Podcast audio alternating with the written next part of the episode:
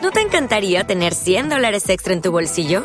Haz que un experto bilingüe de TurboTax declare tus impuestos para el 31 de marzo y obtén 100 dólares de vuelta al instante.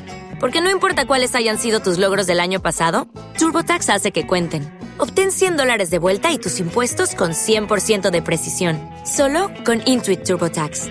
Debes declarar para el 31 de marzo. Crédito solo aplicable al costo de la presentación federal con TurboTax Full Service. Oferta sujeta a cambios o cancelación en cualquier momento.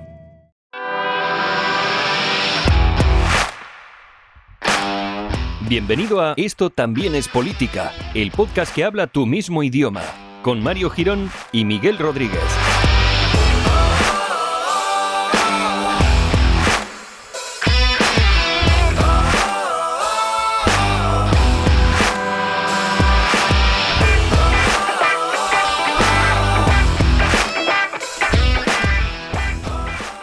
Hola amigues y perres, bienvenidos todos al episodio número 92 de Esto también es política, el podcast que trae hasta tus orejas lo mejor del mundo político internacional, nacional y también de la prensa rosa, porque hoy es un sábado que luego ya comentaremos, pero es un sábado que tiene top, bodas muy top en España, así que ya lo comentaremos luego en el postpartido. ¿Qué tal Miguel? ¿Cómo te encuentras? Bien, has dicho perres. Perres, los perres, eh, pues los, los- los perros y las perras, ¿no? Todos juntos. Ah, vale, vale, vale. Les vaques. Claro, pues por eso estamos. ¿Ves? El, asturiano ya es inclusivo de por sí. Sí, siempre lo No hemos dicho. necesita. Siempre lo hemos dicho. El otro día nos dejaron un comentario eh, diciendo que amigues era el plural de, de amigos en catalán. ¿Qué te parece? Bueno, no, de, de amigo, amigas, de amigas. De amigas. Porque de amigos es amix. Amix, es verdad. Pues eso, de amigas. O sea, que ahí lo dejan. Nos, nos están acusando de independentistas, creo. Así, a la- Ah, bueno, sí, una más. Añádela a la lista. No, no, era, era, era un guiño, era un guiño, un guiñito. Ah, era, era una brometa. Una brome, bromete. Bromete.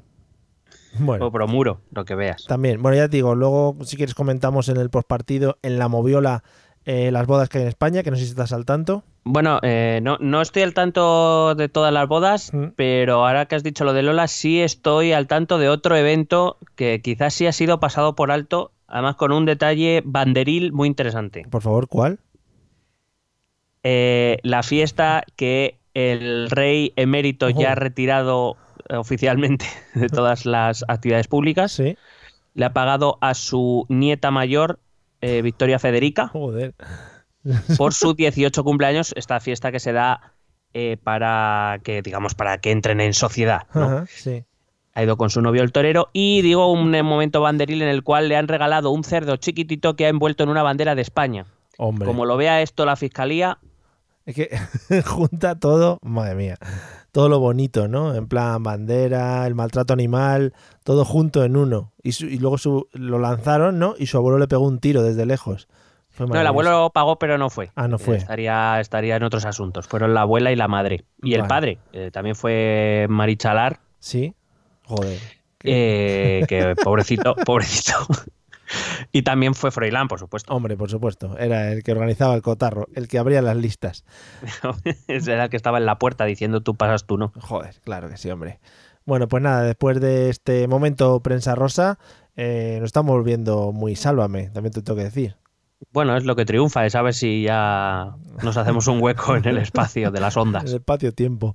Eh, pues nada, amigos de la noche, vamos al tema de hoy que viene calentito y que es un tema para poner en su sitio a la gente ya de una vez por todas y de ponerle firmes a todos, tanto de un lado como del otro. Más o menos. Sí. Bueno, em, estamos viviendo en los últimos años un cambio en la, en la política, tanto a nivel nacional como a nivel europeo y casi diría a nivel global. Sí. Y entonces en los últimos tiempos ah, han aparecido movimientos políticos que podemos considerar extremos o que están en los extremos de- del eje político. Eh, y entonces en las eh, últimas eh, fechas, que puede cada uno puede ser años, semanas o horas, Mm. lo que cada uno considere, Sí. Ha habido un debate como muy importante, ¿no? Que es que cuando se acusa a cierto partido de ser extrema derecha, casi inmediatamente la respuesta es ya, ya, pero Podemos es extrema izquierda y no lo dices, o, o al revés, o viceversa. Sí, el y tú más de toda la vida, ¿no? Correcto, pero ahora en los extremos. Claro. Antes era en el centro, pues ahora es en los extremos. Ajá. Y entonces eh, nos ha parecido oportuno, me ha parecido oportuno en este caso, porque Sí. como bien hemos puesto en el tweet, Mario ha venido un poco de surprise. Sí, desconocía. eh, pues eh, quisiera un poco exponer a nuestros oyentes qué es lo que dice la ciencia política respecto a qué se considera extrema derecha y qué se considera extrema izquierda. Y a partir de aquí, que cada uno decida si algunos partidos, algunos movimientos, algunas ideas o ideologías, o incluso algunos políticos o políticas, son de un extremo o son del otro, o no, que cada uno decida conforme a lo que nosotros expongamos hoy aquí. No sé qué te parece. Pequeño spoiler, ¿alguno se va a llevar alguna sorpresa o No. Vale. sí, sí, sí, algunos se va a llevar a sorpresa. Vale, vale, bueno, pues nada, para poner un poco en antecedentes a la gente, que lo escuche con atención, a ver si tal. Y, y sobre todo que nos sirva para lo de siempre, ¿no? Para colocarnos en un punto del eje político y de ahí no salirnos, por favor, porque eso es lo importante en esta vida, ¿eh? estar ahí y defender nuestra banderita del partido político. A tope con ellos. A muerte. Pues venga, vamos a darle caña. Bueno, hay que decir que este tema eh, estaría bien, avisamos eh, o aviso de antemano para los oyentes que eh, ya hablamos o ya tocamos temas eh, tangentes a este que vamos a tratar aquí anteriormente. Creo, si no recuerdo mal, que en el programa número 24 hablamos de populismos. Lo digo porque Sí. hoy en día los movimientos extremos son populistas, pero no es el populismo lo que los hace extremos, aunque parezca una paradoja lo que acabo de decir, lo intentaré explicar más adelante, pero sí, estaría bien eh, que se tuviesen escuchado. Vamos a mandar deberes previos. Sí, Esto sí. es la hostia, Mario. Por favor, todo el mundo que no se lo haya escuchado, que pare ahora mismo, le da pause, se vaya a escucharlo y luego vuelva. Sí, y bueno, también haré referencia a otra cápsula que grabamos, Madre que mía. fue la cápsula número 4, si no recuerdo mal, donde hablábamos de, del eje izquierda-derecha, porque o qué se entiende por izquierda y derecha. Era una cápsula, era breve, era apenas una introducción, pero que nos va a servir también de punto de partida para esto que vamos a desarrollar eh, hoy aquí. Esto sí que es metapodcasting ahí. Joder, esto ya, ya no sé qué más hacer. Mario. la hostia, somos como los de YouTube. Ahora suscríbanse y denle a la campanita, señores. También, bueno, también recuerda ver que eh, eh, grabamos un, un podcast, un episodio dedicado a la- al auge de la extrema derecha en Europa, que quizá también es interesante de ver, porque Ese- repasa un poco los partidos considerados de extrema derecha en Europa. Este número que lo busquen, que se le ocurren. Sí, este ya no me acuerdo, ya se me va la memoria. Son tantos ya. Son tantos y tantas ¿Cuántos? cosas. ¿Cuántos es este? 92. ¿91? 92. ¿92 ya? Sí. Madre mía, Madre mía, qué jóvenes éramos.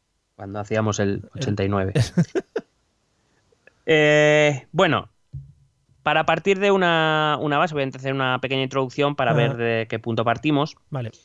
Eh, ya dijimos en su momento, lo repetimos aquí, que tradicionalmente usamos el eje izquierda-derecha para situar cualquier eh, concepto político, cualquier idea, cualquier ideología y tener una referencia eh, de esa ideología respecto a dónde nos situamos nosotros mismos en dicho eje. Es decir, eh, además eh, quiero recordar que lo dijimos, que claro, que algo yo lo considere de izquierda depende no tanto realmente si es de izquierda como de dónde me sitúe yo.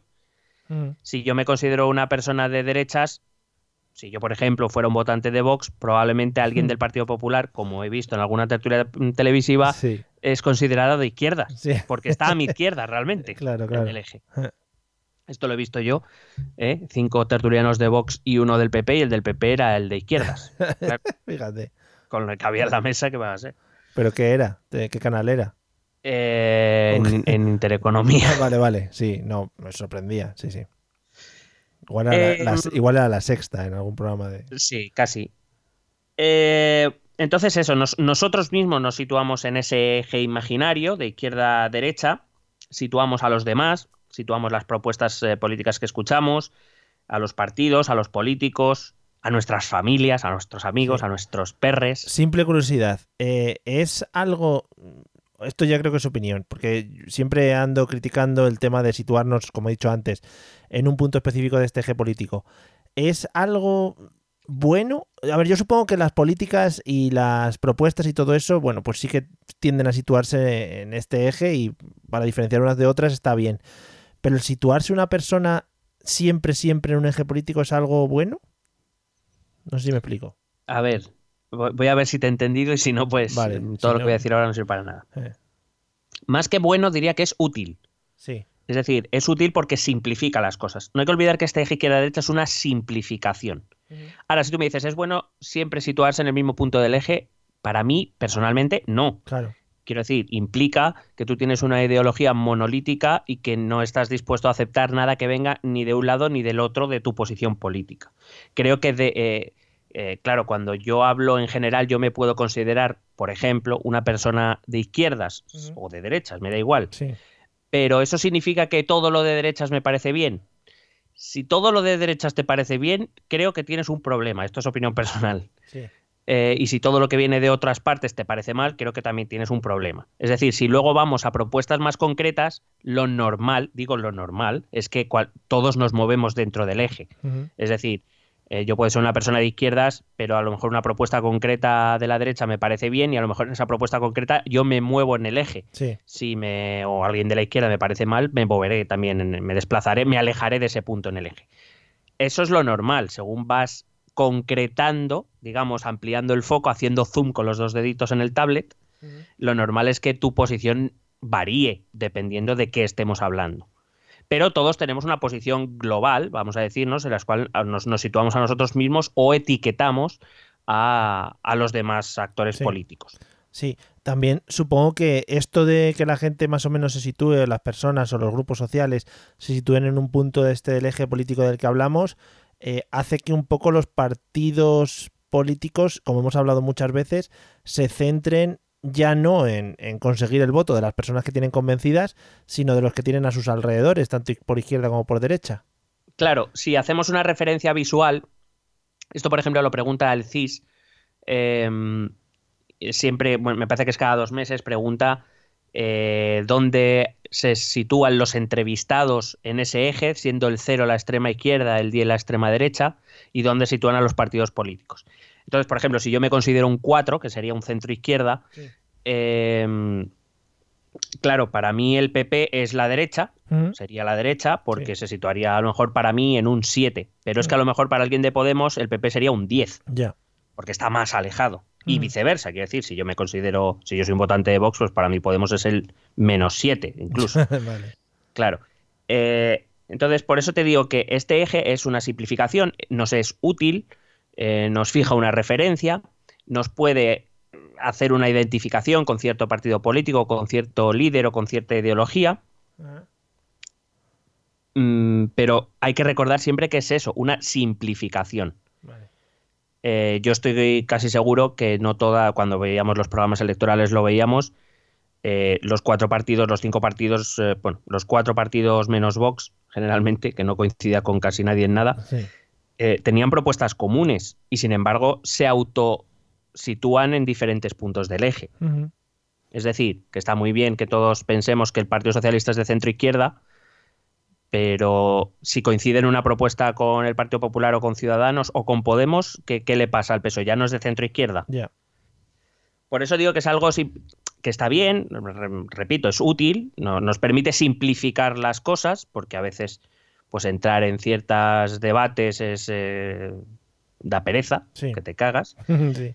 Entonces esto nos ayuda mucho. Ahora bien, mm, el problema es cuando este eje izquierda-derecha se convierte en toda en la, en- en la única referencia que tenemos a la hora de hablar o de participar en política. Claro. Digo por todas esas gentes que, pues eso, que si yo me considero de izquierda, automáticamente todo lo que venga de la derecha me parece mal, me da igual lo que diga, por muy razonable que pueda ser, y viceversa.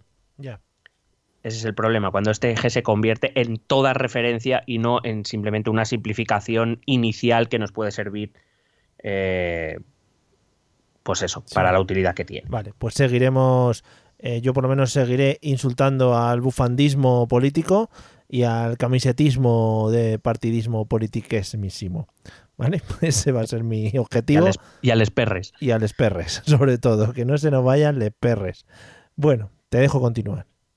Bueno, pues eso decía que esta simplificación a veces se exagera, que esta simplificación se hace casi caricatura, ¿no? Eh, todo. Y, y yo creo que es un poco también va en contra de todo lo que este podcast, no sé si hablo por ti también, intenta.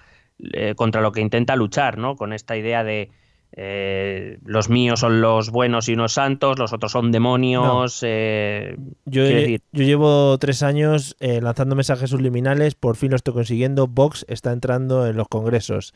Dando... With lucky landslots, you can get lucky just about anywhere. Dearly beloved, we are gathered here today to. Has anyone seen the bride and groom? Sorry, sorry, we're here. We were getting lucky in the limo and we lost track of time. No, Lucky Land Casino, with cash prizes that add up quicker than a guest registry. In that case, I pronounce you lucky. Play for free at LuckyLandSlots.com. Daily bonuses are waiting. No purchase necessary. Void where prohibited by law. 18 plus. Terms and conditions apply. See website for details. Okay, round two. Name something that's not boring. A laundry? Ooh, a book club. Computer solitaire, huh? Ah. Sorry, we were looking for Chumba Casino. That's right. ChumbaCasino.com has over 100 casino style games. Join today and play for free for your chance to redeem some serious prizes. ChumbaCasino.com. No purchase necessary. Full prohibited by law. 18 plus terms and conditions apply. See website for details. Nacional como autonómico. O sea que mi objetivo estoy cumpliéndolo. Y en los palacios de congresos también. Y también, mucho, a tope.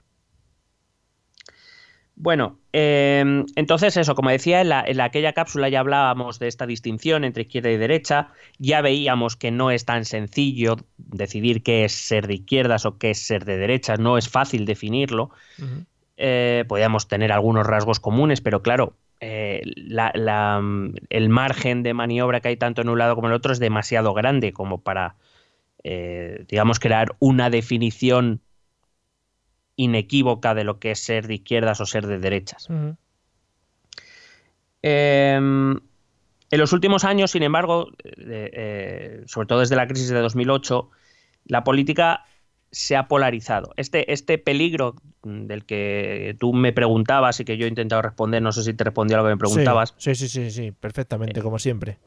Claro, lo que. Bueno, como siempre tampoco. No, no, es verdad. Ha habido noches que hemos tenido preguntas y respuestas sí. sin sentido del uno al otro. Correcto.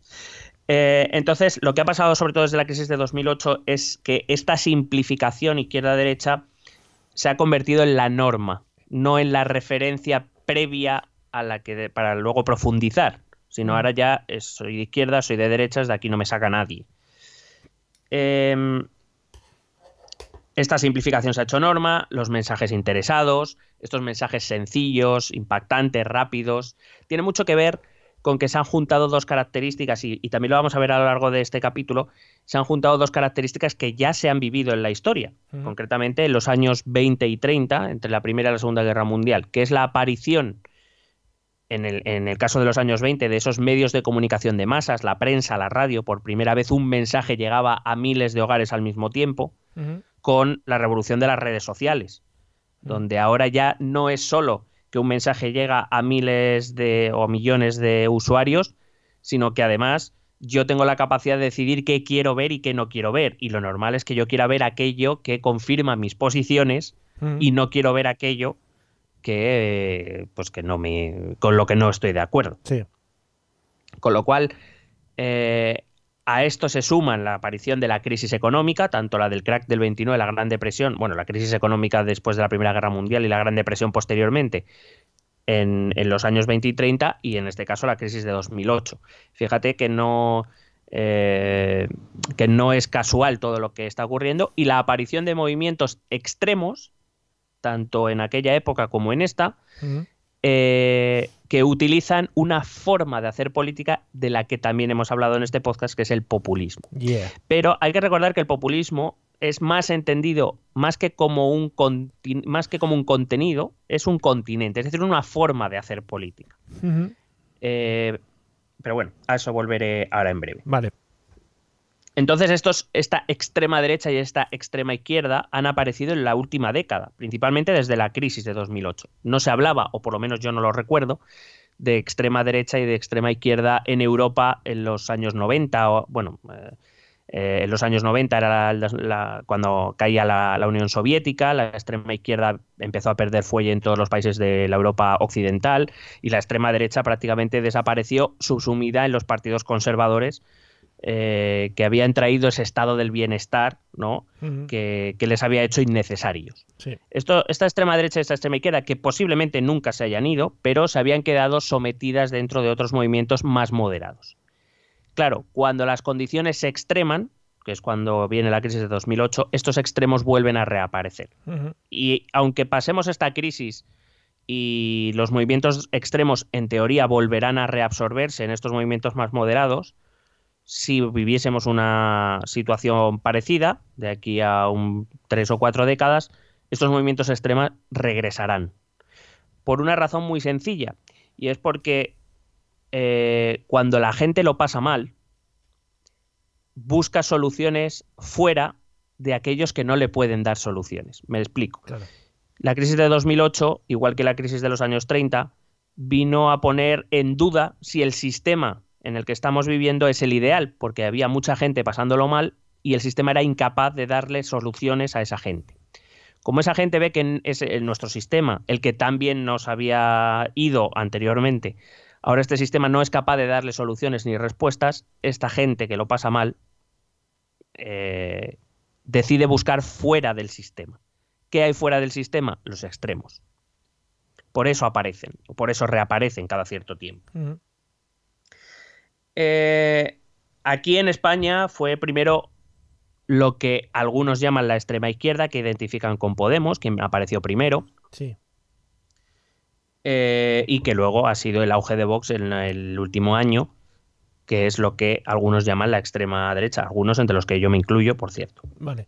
Lo Eh, digo para no, porque no quiero engañar a nadie. Sí, y todos estos partidos que siempre se comentaban, rollo, eh, bueno, supongo que la Falange y todos estos, bueno, yo lo máximo que he oído todos estos, pues es el típico chascarrillo cuando vas a votar, de, ah, voy a votar a esto, no sé qué. Em, ¿Eso qué parte de la extrema derecha es? Porque no estaba, digamos, absorbida, o si es extrema derecha, no estaba absorbida por esos partidos moderados. Eh, bueno, no estaba absorbido el, el partido en sí, Falange Sí. ha existido, Sí. igual que España 2000 y otros Sí, proyectos. Social, este. pero recibían una cantidad mínima de votos porque, y esto también lo hemos hablado muchas veces, el votante más de derechas o más cercano a esa extrema derecha entendía que votar a Falange era una pérdida de tiempo de- y de su voto y prefería votar a la derecha tradicional, que en este caso en España estaba representada por el Partido Popular. Ha ocurrido en casi todos los países de Europa de, de esta manera. Mm. Ahora bien, una vez hay mucha gente que vota a la derecha que también se ve afectada por la crisis de 2008 Sí. Y ve que su partido, al que está votando, al que se suponía que era su voto útil, no le está dando respuestas tampoco. ¿Que va a votar a un partido de izquierda? Desde luego que no. Claro. Por tanto, ¿qué va a hacer? Va a empezar a buscar en la extrema derecha. Aquí en España ha tardado más en aparecer. Mm. No porque no existiera, sino porque el PP había conseguido, eh, bueno, pues eh, Sí, arraigar sí. esa idea de que de votar algo que no fuera PP era un voto perdido. Claro. Y que eso solo permitía a la izquierda gobernar. También supongo que la aparición y, y- y un poco crecimiento de partidos como Vox o Podemos dependen un poquito de em, del momento exacto en el que ellos se muevan y, y de la cantidad de actividad que tengan o de capacidad de acción que tengan, etcétera, etcétera, ¿no? Claro, eh, Vox o Podemos no serían lo que son hoy si, eh, si hubiesen nacido en 2002. Ujú. Quiero decir, Podemos nace en 2014. Sí, Vox, na- Vox nace en 2014. sí, Otra cosa es que, bueno, Podemos llegó antes a, digamos, a la, a la primera división de la política y Vox Mm. ha tardado más, pero Sí. son, son partidos generados en la crisis. Eh, eh, y otro de los partidos eh, ciudadanos, que no es un partido nacido en la crisis, nace en, en Cataluña en 2006, creo. sí, por ahí. Pero es un partido que se ha hecho fuerte en la crisis. Da el salto a la política nacional en Mm. plena crisis, Ya. porque ve la oportunidad política. Ujú. Ciudadanos, si en 2006, en 2008 decide presentarse en España, se come un rosco. Ya. Con Vale. lo cual, claro, eh, los cambios tan profundos en los sistemas de partidos o en los sistemas políticos vienen porque hay una situación excepcional. Eh, si nos digo, el, eh, ni siquiera, o sea, también hay que ver el- el- la profundidad de la crisis. Una crisis que hubiese durado un año o dos tampoco les hubiera dado mucha oportunidad Ha tenido que ser una crisis de la profundidad de 2008 y la duración de 2008, una crisis que para muchos todavía ni siquiera ha acabado. O sea que, claro, sin ese contexto estos partidos no pueden aparecer. Las, las extremas derechas, los fascismos de los años 20-30, la revolución comunista del 17, no hubiera aparecido si la situación no fuera excepcional en aquellos territorios, si no hubiera tal crisis eh, de subsistencia, de alimentación, de eh, económica, por supuesto, que la gente tan desesperada busca soluciones fuera de lo que tradicionalmente eh, estaba ocurriendo en esos países. No hubiera, o sea, Hitler jamás hubiera llegado al poder si no hubiera habido una economía alemana totalmente dependiente de Estados Unidos eh, después de que Estados Unidos se viniera abajo con el crack del 29, Ujú. evidentemente. Sí. Eh, luego, eh, digo que aquí en España empezó Podemos eh, y Vox, que nos han traído de nuevo estos conceptos a España. Y es curioso porque, eh, y, y viene a raíz de este programa, porque nadie pone en duda cuando hablamos de Marine Le Pen, o hablamos de Amanecer Dorado en Grecia, o hablamos de Farage, o hablamos de, eh, de Boris Johnson, incluso de Donald Trump, o de estos movimientos, eh, pues yo que sé, de Orban, de, de Salvini, nadie pone en duda, cuando alguien les llama extrema derecha, nadie lo pone en duda, nadie lo critica. Ahora, si llamas extrema derecha a Vox, enseguida te saltan con que y Podemos es extrema izquierda. Con lo cual, esto, esto es lo que a mí me llama la atención. Y con esto no estoy diciendo eh, que cada uno pueda tener la opinión que quiera. Pero eh, fíjate, no sé si recuerdas quién fue el primero, el primer dirigente internacional en felicitar a, a Santiago Abascal por sus resultados en las elecciones generales del 28A. Lo hablamos, ¿no fue Le Pen? O- Fue Marine Le Pen. Sí, pues muy bien. Eh, eh, no podemos seguir el refrán ese de dime quién te felicita y dime con quién andas y, Y te diré en qué punto del eje te sitúes. Correcto. Eh, para mí, para mí, esto ya es opinión personal. repi- bueno, entonces la, la voy a dejar para el final. Vale. Eh, es cierto que las izquierdas, y esto hay que dejarlo también claro, es cierto que las izquierdas han conseguido en líneas generales evitar esa mala prensa, ¿no? De la o que la extrema izquierda incluso a veces es vista con más bondad que, la- Sí. que- que a la extrema derecha. Eso es cierto y no hay que negarlo. Eh, pero creo que también tiene que ver con que en Europa Occidental, hablo de Europa Occidental, en lo que hoy sería el ámbito de la Unión, bueno, en lo que era la Unión Europea de los 15, Ujú. es decir, sí, la Europa del Este, eh, ningún partido de extrema izquierda llegó a tomar el gobierno. En la Europa Occidental tememos más a la extrema derecha porque las eh, porque los partidos extremos que han llegado al poder en nuestra historia reciente han sido de extrema derecha, no de extrema izquierda. Sin embargo, si tú vas al bloque del este, es Ujú. al contrario. Allí de lo que no quieren oír ni hablar es de la extrema izquierda, Claro. porque lo que sufrieron fue la dictadura comunista. Sí. Es decir, tiene mucho que ver también con ese, eh, con ese concepto histórico, eh, con esa vivencia de país, si quieres, eh, que nos enseñan en el cole o que algunos intentamos enseñar en el cole. En, en cambio, como digo, esa extrema derecha en nuestra la Europa a la que pertenecemos nosotros, que la Europa occidental, sí que ha perjudicado a las derechas tradicionales, por ejemplo. Eh, el PP o incluso ya Ciudadanos se ven arrastrados hacia esa derechización a la que Vox les obliga y por tanto ellos se acercan, si se mueven en el eje más hacia la extrema derecha. Eh, vamos a ver si podemos definir o concretar más qué son la extrema izquierda y la extrema derecha. Vale. Y a partir de aquí que cada uno, como digo, pueda sacar sus propias conclusiones, que decida si Vox, Podemos o incluso el PP, el PSOE o, o Ciudadanos son de algún extremo o no lo son, que cada uno de- decida. Y, y vemos eh, si podemos sacar algunas conclusiones. Vale, Chachiller Edmi. A sacar conclusiones, que eso es lo que nos da vidilla. Vamos a empezar por la extrema derecha, si te parece. Venga, va, me parece. Bueno, los extremos en general, fíjate que ya nos, nos, eh, nos costó mucho, o nos, eh, es verdad que fue solo una cápsula y tampoco desarrollamos demasiado, pero eh, definir exactamente qué es ser de izquierdas o de derechas es difícil, pues ya decidir dónde está un extremo o dónde está el otro es todavía más difícil. Ya, claro. Que la gente tampoco se crea que vamos a decir, bueno, hasta aquí son de extrema derecha. O sea que Claro. estos, estos del Congreso, para este, para el lado, para allá, extrema derecha, y luego ya para allá, derecha solo. Es muy complicado. Claro, y además yo creo que tiene que ver con eh, esas formas populistas de las que hemos hablado muchas veces. Eh, que yo creo que confunden lo que es ser de extrema derecha o de extrema izquierda. Alguien puede ser de derechas y populista y no ser de extrema derecha.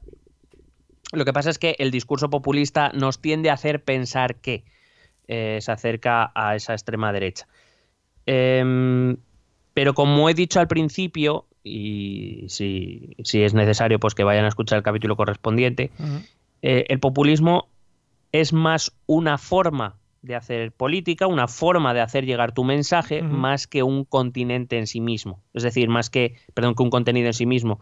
Eh, digamos, es más forma que fondo. Sí, La forma sería el populismo, el fondo sería la ideología. Todo el mundo puede hacer populismo estando en la ideología en la que se encuentre. Claro, de hecho, eh, creo que lo dijimos, pero si no lo dijimos, es raro encontrar el partido político. Hey guys, it is Ryan. I'm not sure if you know this about me, but I'm a bit of a fun fanatic when I can. I like to work, but I like fun too. It's a thing. And now the truth is out there. I can tell you about my favorite place to have fun Chumba Casino. They have hundreds of social casino style games to choose from, with new games released each week. You can play for free anytime, anywhere. And each day brings a new chance to collect daily bonuses. So join me in the fun. Sign up now at chumbacasino.com. No purchase necessary. VGW Group. Void were prohibited by law. See terms and conditions. 18 plus. With the Lucky Land slots, you can get lucky just about anywhere. This is your captain speaking. Uh, we've got clear runway and the weather's fine, but we're just going to circle up here a while and uh, get lucky. No, no, nothing like that. It's just these cash prizes add up quick. So I suggest you sit back, keep your tray table upright, and start getting lucky. Play for free at LuckyLandSlots.com. Are you feeling lucky? No purchase necessary. Void where prohibited by law. 18 plus terms and conditions apply. See website for details. se sitúe en el punto del eje que quiera eh, situarse, que no hace populismo. Sí, sí. Quiero decir, que Pablo Casado se vista de granjero y se monte en un tractor es populismo. Queramos, o, o- o Albert Rivera que va a pedir el voto rural con traje y zapatos. Bueno, eh, quiero decir, o tan populismo es como decir que vamos a sacar urgentemente a Franco del Valle de los Caídos y llevamos un año aquí con esto. Quiero decir, claro, las formas populistas, o la reina del populismo aquí en Madrid, que ha sido Esperanza Aguirre, digan Sí. sus votantes lo que digan, nos ha vendido, vamos, las motos como ha querido. ¿Eso qué pasa? Que eh, todos los partidos hacen populismo. Lo que pasa es que, verdad que algunos lo hacen de forma más acusada que otras, pero el populismo está en cualquier partido y en cualquier punto del eje. Por eso no hay que confundir que alguien o que un partido sea populista con que sea un partido extremo, un partido extremista. Sí. Eh, es verdad que, eh, que para estos partidos extremos el populismo es esencial, es decir, es inherente a ellos, necesitan las formas populistas. Primero porque los populismos tienden a apelar a esa parte de la sociedad que se siente excluida. Cuando hablamos de populismo, hace, es, es una palabra eh, que viene de la misma raíz que el pueblo y viene un poco a hacer referencia a esa gente que se siente eh, o ajena al sistema o rechazada por el sistema o no protegida por el sistema. ¿vale? Eh, repito que eh, todos los partidos intentan, intentan apelar a esas partes de la sociedad por una razón, porque son los votos de los no convencidos.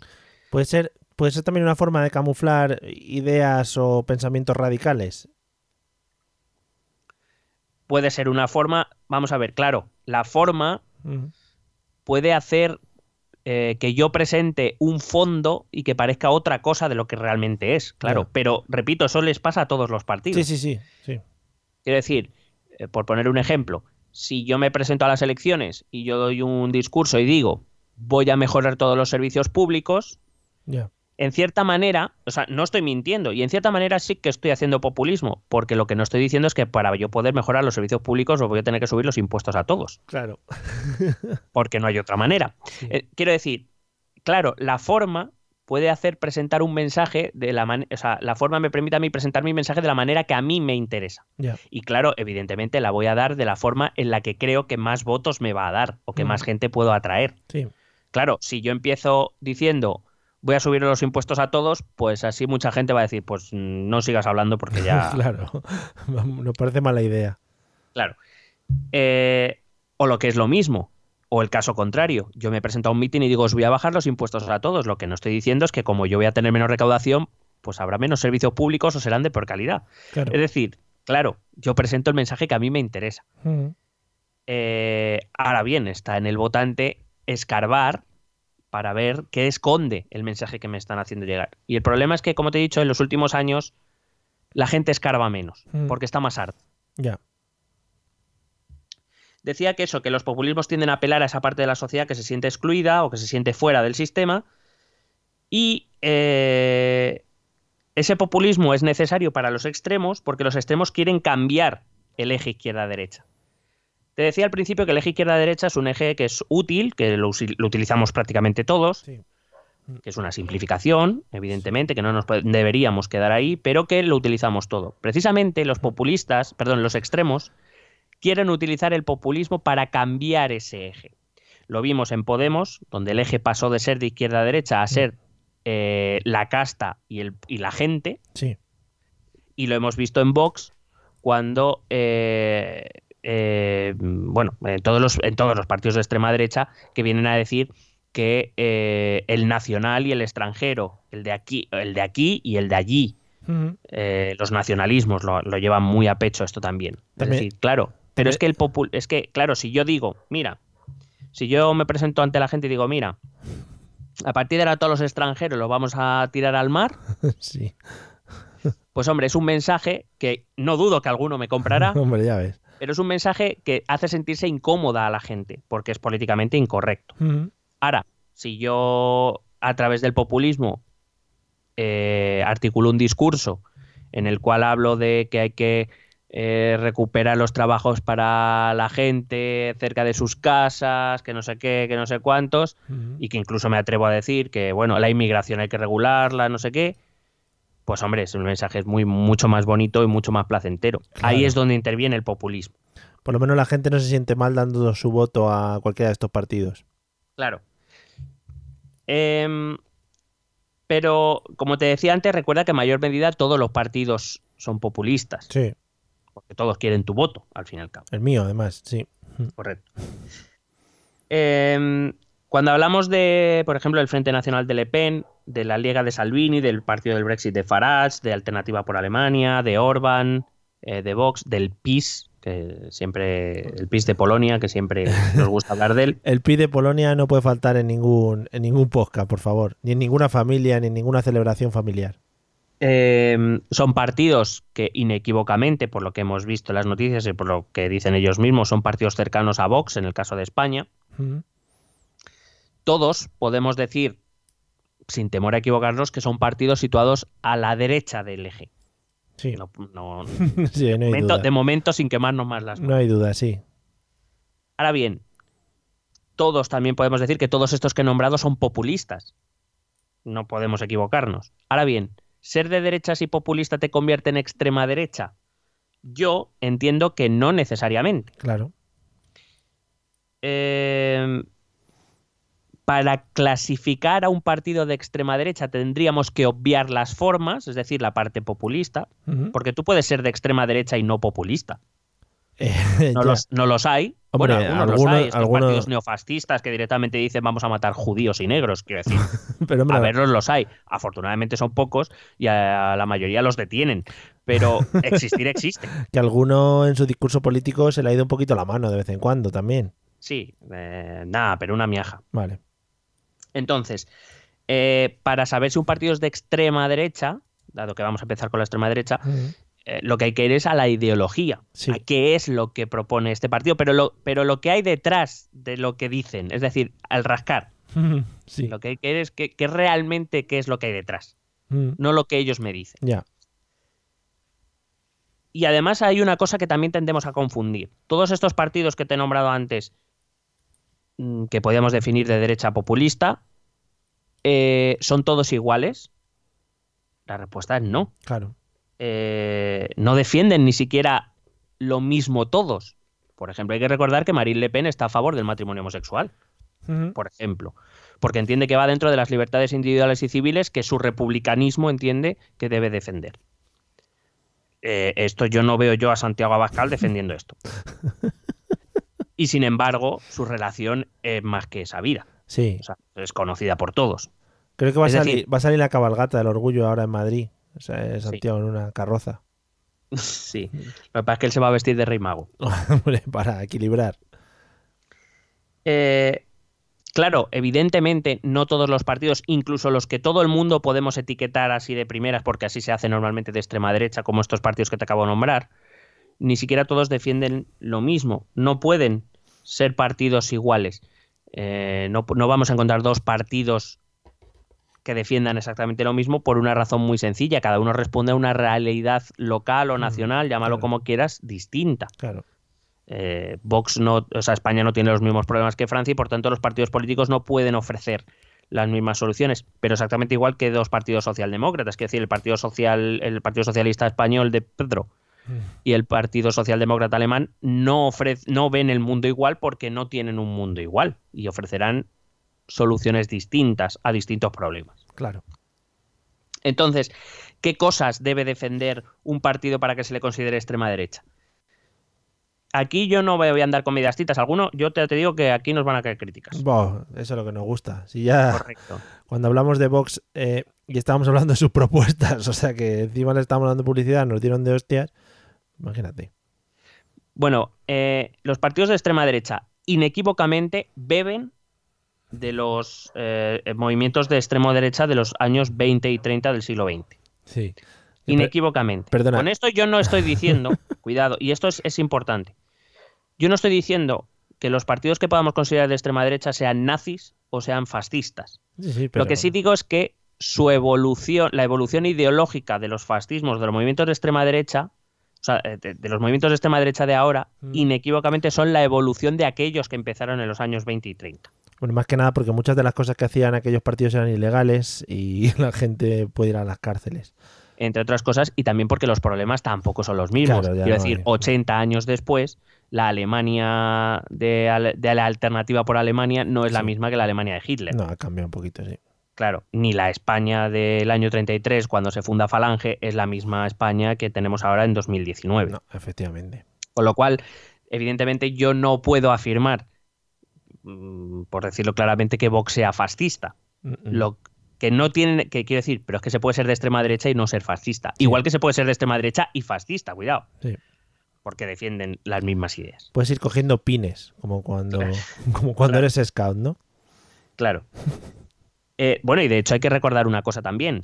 Si nos, va- si nos fuésemos a los años 20 y 30, ni siquiera el movimiento fascista italiano, el más reconocible, y el movimiento nacionalsocialista coincidían 100% en todo, ¿eh? Quiero decir que también tenían sus diferencias. Con lo cual, ¿cómo vamos a esperar que los movimientos de derecha o de extrema derecha sean iguales ahora, si no lo eran ni siquiera en origen? Bueno, Vale.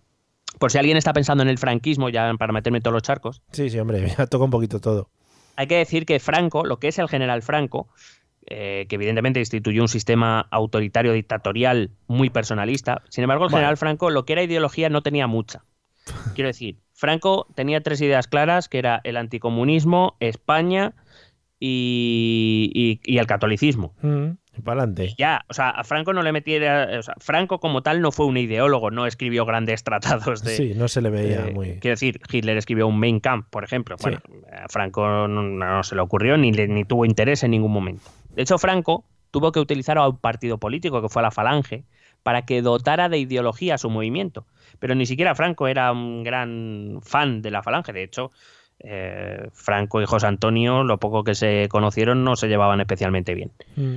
Quiero decir, eh, evidentemente el franquismo se dota de la ideología que le da eh, la falange española, que es un partido filofascista, fascista, que no, que no ne- Es decir, José Antonio era muy admirador de Mussolini, pero no de Hitler. Y sin embargo, eh, por ejemplo, Franco tuvo más sintonía dentro de lo que podemos llamar sintonía con Hitler que con Mussolini. O sea que eh, ideológicamente aquí en, en España, en todo caso, podríamos hablar de la Falange, que era un partido de corte fascista. Sí. Sin más. Vale.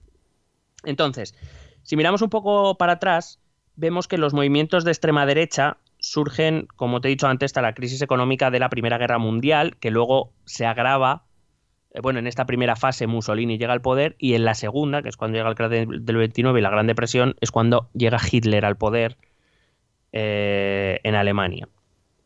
Ellos, como te he dicho antes, también aprovecharon muy bien la aparición de los medios de comunicación de masas, la prensa, la radio, eh, utilizaban espectáculos deportivos para aparecer ante el mundo como, eh, como países fenomenales. Acuérdate de los Juegos de, de, de, mil, de 1936, uh -huh.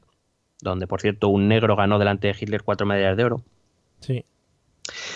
Eh, eh, bueno, sí, eh, puedo hacer referencias cinematográficas. Eh, el cine empieza a hacerse importante para los políticos, empiezan a entender que puede ser un arma de enseñar, mostrar una realidad que tal vez no coincida con la realidad buena. Eh, para ellos, eh, como los gobiernos de extrema derecha empiezan a producir películas para dar una imagen, en cierto modo, populista, es decir, de, sí. de enseñar las cosas buenas del régimen ocultando todas las malas. Claro. Mm, sí, sí. Eh, no hay que engañarse. Cuando yo me he ido tan atrás, y ya sé que esto nos van a críticas por todos los lados, en realidad sus ideas han permanecido a lo largo del tiempo. Lo que ha cambiado es más bien el modo en que los partidos de extrema derecha han ofrecido implantarlas. Hitler decidió implantarlas a través de la conquista, de la guerra y de los campos de concentración. Sí, bueno, hizo ahí un poquito, sí los partidos de extrema derecha actuales, a ninguno se le ocurre poner en su programa electoral vamos a abrir campos de concentración. pero serían sinceros, o sea, es igual es lo que quieren. No, pero y, y, dudo mucho que incluso alguien se lo planteara como una realidad. Es decir, no, no me creo que Marine Le Pen esté pensando en campos de concentración para musulmanes. Bueno, o a lo mejor sí, algún pero... Descarriado, algún descarriado tiene With lucky landslots, you can get lucky just about anywhere. Dearly beloved, we are gathered here today to. Has anyone seen the bride and groom? Sorry, sorry, we're here. We were getting lucky in the limo and we lost track of time. No, Lucky Land Casino, with cash prizes that add up quicker than a guest registry. In that case, I pronounce you lucky. Play for free at LuckyLandSlots.com. Daily bonuses are waiting. No purchase necessary. Void were prohibited by law. 18 plus. Terms and conditions apply. See website for details. Caer por ahí seguro. Eh, pero sí de aquellos momentos han llegado las, los, los ejes vertebradores de lo que podríamos considerar extrema derecha hoy. Claro. Eh, y entonces, pues lo que digo es que vamos a ver. Eh, di, aparte que también la extrema derecha se ha encontrado con otros problemas que la, que la extrema derecha de los años 20 y 30 no tenía. Estamos, por ejemplo, eh, viendo que ahora tienen que hacer frente a la Unión Europea, a la que Hitler y Mussolini claro. no conocieron. Eh, a la globalización, ah. que es un fenómeno que no se dio en los años 20 y 30. Claro. A, al cambio climático, Uh -huh. a, a, la aparición de los derechos de LGTBIQ, sí. a la ideología de género, a, al feminismo, cosas a las que ni Franco, bueno, ni, ni José Antonio, ni Mussolini, ni, ni Hitler tuvieron que enfrentarse, porque no existían en su momento. Quizá también eh, se podría incluir el cambio en la sociedad, ¿no? Una sociedad más educada, con más poder adquisitivo, etcétera, etcétera, también puede influir en todo esto, ¿no? Hombre, eh, claro, y como te he dicho también, las redes sociales hace sí. que todos tengamos mayor posibilidad de informarnos y demás. Mm. Y sin embargo, utilizan técnicas, no te voy a decir las mismas, porque evidentemente las herramientas no son las mismas, sí. pero que van un poco en la misma línea y de momento y esta vez les ha, les ha vuelto a funcionar. Lo que pasa es que no tanto como en su momento. Esperemos y toco madera para que continúe así. Sí. Quiero decir, quizá Europa todavía está un pel le queda un residuo de aquella vacuna que fueron aquellos años. Eh, y de hecho es una de las cosas por las que eh, yo personalmente considero que la historia es tan importante en un sistema educativo para no olvidarnos de estas cosas. Es muy fácil caer en, en, aquello. Yo no digo que si, eh, quiero dejarlo claro, yo no digo que si Vox, Vox parece que va a cogobernar o no, porque no sabemos, porque hay un pacto secreto lo que sea, bueno, no lo sé. Yo no sé si va a cogobernar o gobernar o lo que sea. Yo no digo que vayamos a acabar con eh, desfiles con antorchas por debajo del arco del triunfo, ni, ni, guerras civiles, ni demás. Pero lo que digo es que si no, no damos los primeros pasos, pues eso, nos ahorraremos la duda. Ya, sí, sí, por lo menos no lo quitamos de en medio. Así pues, vamos a considerar a la extrema derecha aquellos grupos políticos que comparten las esencias de aquellos movimientos de extrema derecha del siglo XIX-XX, perdón, del siglo XX, de los años 20 y 30 del siglo XX, aquellas ideas eje, quiero decir, em, ahora, ahora lo vamos a entender mejor cuando las vaya enumerando, ¿no? Que son ideas que van a compartir. Repito, no estoy diciendo que las lleven a cabo de la misma manera o que las propongan de las mismas formas, pero la idea esencial Sí, sigue ahí, si lo pensamos un poco. Mm. Em, vamos a empezar por la primera de ellas, que es la más fundamental, y es sobre la que descansa la extrema derecha, sobre la que se reposan todas las demás, que es el nacionalismo. La idea de nación es una es el gran eje vertebrador de la extrema derecha, lo era, por supuesto, de la Italia de Mussolini o de la Alemania de Hitler, o incluso de, de la falange española y del franquismo, porque para los movimientos de extrema derecha hay algo que está por encima de todo, por encima incluso de los individuos, que siempre está en riesgo. En el año 33 para Hitler era, o en el año 23 para Hitler era eh, el Tratado de Versalles, que imponía una dictadura capitalista sobre Alemania y además tenía el riesgo del comunismo, estaba surgiendo la, Unión Soviética en esos momentos de revolución, eh, que ponía en riesgo eh, la nación. Ahora lo podemos llamar, bueno, la izquierda siempre está ahí, el monstruo de la izquierda, de la extrema izquierda. Sí. La globalización, que puede ser ahora, la ideología de género, la Unión Europea, la democracia liberal, el capitalismo, lo que quieras. Sí. Muchas de esas mismas ideas siguen persistiendo hoy en día.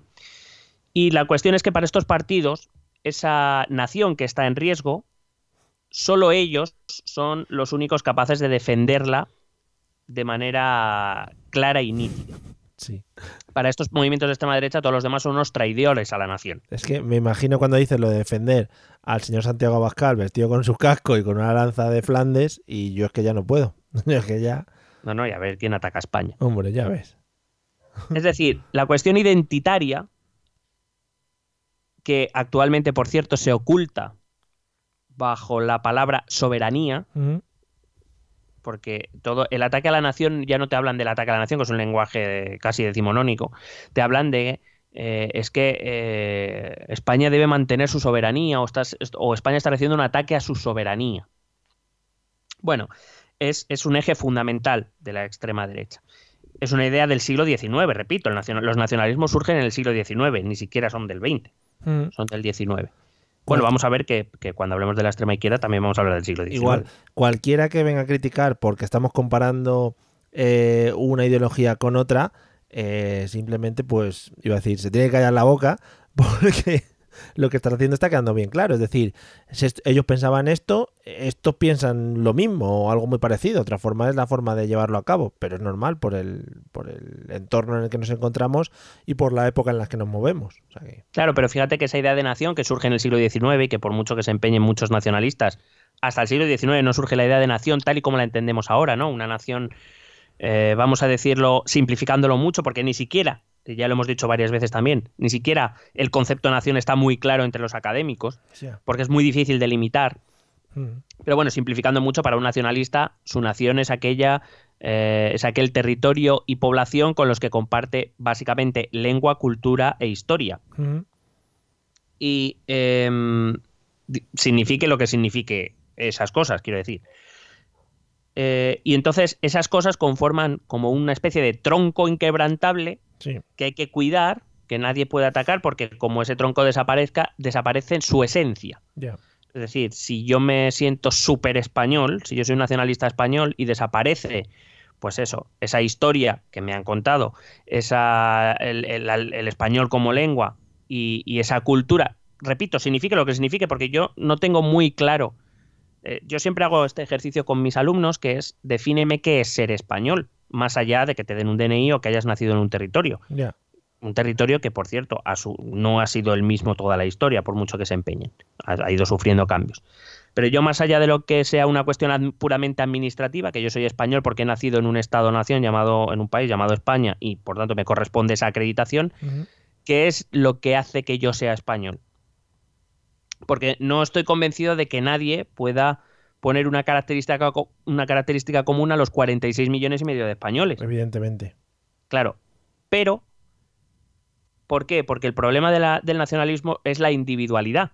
Claro, si yo me comparo contigo mismamente, fíjate que los dos hemos nacido en Madrid, hemos nacido en el mismo barrio, prácticamente cerca, hemos Sí. eh, estado en el mismo colegio, hemos crecido en circunstancias parecidas y sin embargo tú y yo somos diferentes. Sí. Podemos tener algunas cosas comunes y tenemos cosas diferentes. Y si nos vamos a otro amigo nuestro, pues eh, coincidiremos en algunas cosas los tres, en algunas dos y dos y en algunas y, y en otras ninguno. Sí. Claro, ¿qué pasa? Que entonces ahí se deshace la idea de nación. La idea de nación está por encima del individuo.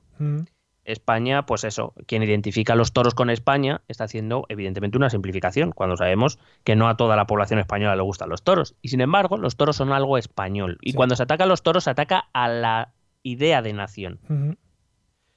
Entonces, ese troco inquebrantable que hay que defender porque está continuamente amenazado, Sí.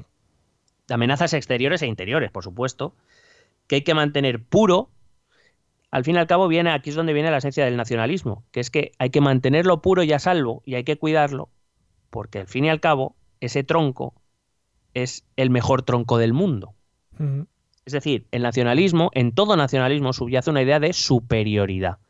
Porque si yo quiero cuidar la esencia de lo español, de lo catalán, de lo francés, de lo estadounidense, de lo chino, de lo coreano, estoy de, si yo quiero que eso no se, entre comillas, manche, es porque considero que todo lo que pueda venir de fuera lo único que puedo hacer es empeorarlo.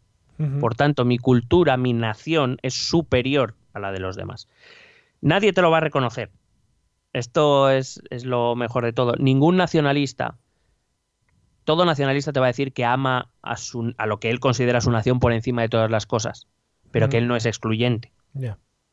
Y sin embargo, me digan, me digan lo que me digan, debajo de la idea de nacionalismo subyace esa idea de superioridad. Claro, evidentemente a nadie se le ocurre seguir el camino de Hitler donde te dice que la raza aria es superior a todas las demás. A nadie se le ocurre porque no, porque ahora mismo no hay una sociedad que acepte eso. Hombre, ya vieron las consecuencias de todo aquello y eh, no claro, no es, no hay que meterse en jardines. Claro, sí, pero cuidado. Para empezar, el nacionalismo puede tener base étnica, como lo tuvo aquel Hitler, o como por ejemplo tuvo el nacionalismo vasco originario de Sabino Arana, Sí. que venía a decir que la sangre vasca había que la etnia vasca había que mantenerla pura y no mezclarla con los maquetos, que eran los españoles. Quiere decir que eso ha existido. Sí. Pero hay otro tipo de nacionalismo que no se basa en lo étnico, sino que se basa en lo lingüístico o que se basa en lo cultural. Y estamos viviendo algunos de ellos muy de cerca últimamente. Sí, alguno. Quiero decir, la cuestión es mi cultura, mi historia, mi lengua, mi nación, o mi etnia en algunos casos, mi raza, Sí. es superior a los demás y por tanto no debe contaminarse. Esa es la base de todo nacionalismo y esa es la base de todo movimiento de extrema derecha. Em, la nación sobre todas las cosas, como si el hecho de nacer, por ejemplo, en otro lugar, ya te hiciera peor. Ya. Cuando todos... Que, que esta es una idea que a mí me fascina, porque es como, bueno, pero si es que tú has nacido aquí por, por, por puro azar, quiero decir, has podido nacer aquí como has podido nacer en Zimbabue. Y de todas maneras que la decisión de eso la están tomando ellos también, que es que no hay nadie que diga esta es la mejor nación del mundo y este es el ranking. Claro, esa es la cuestión, que luego también el concepto de nación es una cosa subjetiva y sin embargo parece que es algo objetivable, es decir, es como todo el mundo debería tener claro, por volver al nacionalismo español, por ejemplo, porque podemos hablar del catalán o del Sí. vasco o del de cualquier otro sitio del mundo, que es que me da igual. Eh, nadie tiene muy claro que, o sea, todo el mundo tiene muy claro que ser español es cojonudo, que este es el mejor país del mundo, que me siento muy orgulloso de ser español, pero ¿y qué te hace español? Ya. Y aquí es donde empiezan los problemas. Aquí es como empieza, pues eso, que tiene que venir Ortega Smith a susurrarme al oído lo que tengo que responder. Como, como en Castilla y León. Es maravilloso, porque el meme de Ortega Smith, por ejemplo, agarrando a Almeida, está dando la vuelta por internet, eso es maravilloso, es como el padre echándole la bronca al hijo. Sí, o como Willow. Es verdad, es verdad. Qué maravilla. Eh, o eso, por ejemplo, lo estamos viendo en el nacionalismo catalán, como si el hecho de percibir, bueno, lo hemos vivido en España también sobradamente, como si el hecho de percibir la cultura propia, entendida como propia, de manera diferente a ti, es decir, si yo digo que a mí la bandera de España yo la miro y no me dice nada, no me hace sentir nada, es como ya soy un traidor, ya no soy un buen español. O por ejemplo, eh, cuando en las fiestas de, hemos visto hace poco, las fiestas de Berga en, en Cataluña, como las fiestas se han convertido en una fiesta independentista con una bandera enorme. Entonces, claro, había gente que se quejaba de, oye, que yo también soy de Berga, pero que yo no soy independentista, ¿qué pasa? Que yo no puedo celebrar mis fiestas porque esto os lo habéis hecho vuestro. Entonces eres tú el mal catalán. Esa es, esa es la, la esencia Mm. de, de este nacionalismo. Y hay nacionalismos cohesionadores, como puede ser el nacionalismo español, es decir, que pretende una conciencia única en todo el territorio, o Ujú. única o unificada, podemos decir, Mm. eh, y que se suelen corresponder con los estados-nación, o hay nacionalismos separatistas, como lo estamos viendo en Cataluña, como lo hemos visto en Escocia, como lo vemos en otras partes de Europa o del mundo. Eh, de hecho, por ejemplo, podemos eh, ver ese enfrentamiento también en Reino Unido, ese nacionalismo británico en Irlanda del Norte, ese nacionalismo Sí. británico unificador y ese nacionalismo irlandés que quiere eh, quitarse de encima a, a Reino Unido. Con lo cual, pero siempre con la misma idea, la nación por encima de todo. Ok. Luego estos movimientos también tienen un tinte proteccionista, pero como digo, a partir de ahora todo lo que diga siempre va a girar a la idea eh, alrededor de esa idea de nación. Es decir, algunos partidos en lo económico se muestran abiertamente anticapitalistas. De hecho, por ejemplo, eh, Hitler lo, lo mostraba, era abiertamente anticapitalista, aunque cuando eh, vio que se pudo aprovechar del dinero de los burgueses, bueno, digamos, rebajó un poco sus tensiones. Sí. Pero bueno, son movimientos abiertamente anticapitalistas y otros se dicen liberales. Por ejemplo, Vox se dice liberal. Sí. Pero claro, eh, vamos a ver si son tan liberales. Si son liberales, bueno, eh, podemos decir que si tú lees su programa económico, son liberales, siempre y cuando, por ejemplo, los trabajadores sean españoles. Hombre, claro. Con lo que liberal, liberal, pues yo no lo veo. Ya. With Lucky Land slots, you can get lucky just about anywhere. Dearly beloved, we are gathered here today to. Has anyone seen the bride and groom? Sorry, sorry, we're here. We were getting lucky in the limo and we lost track of time. No, Lucky Land Casino, with cash prizes that add up quicker than a guest registry. In that case, I pronounce you lucky.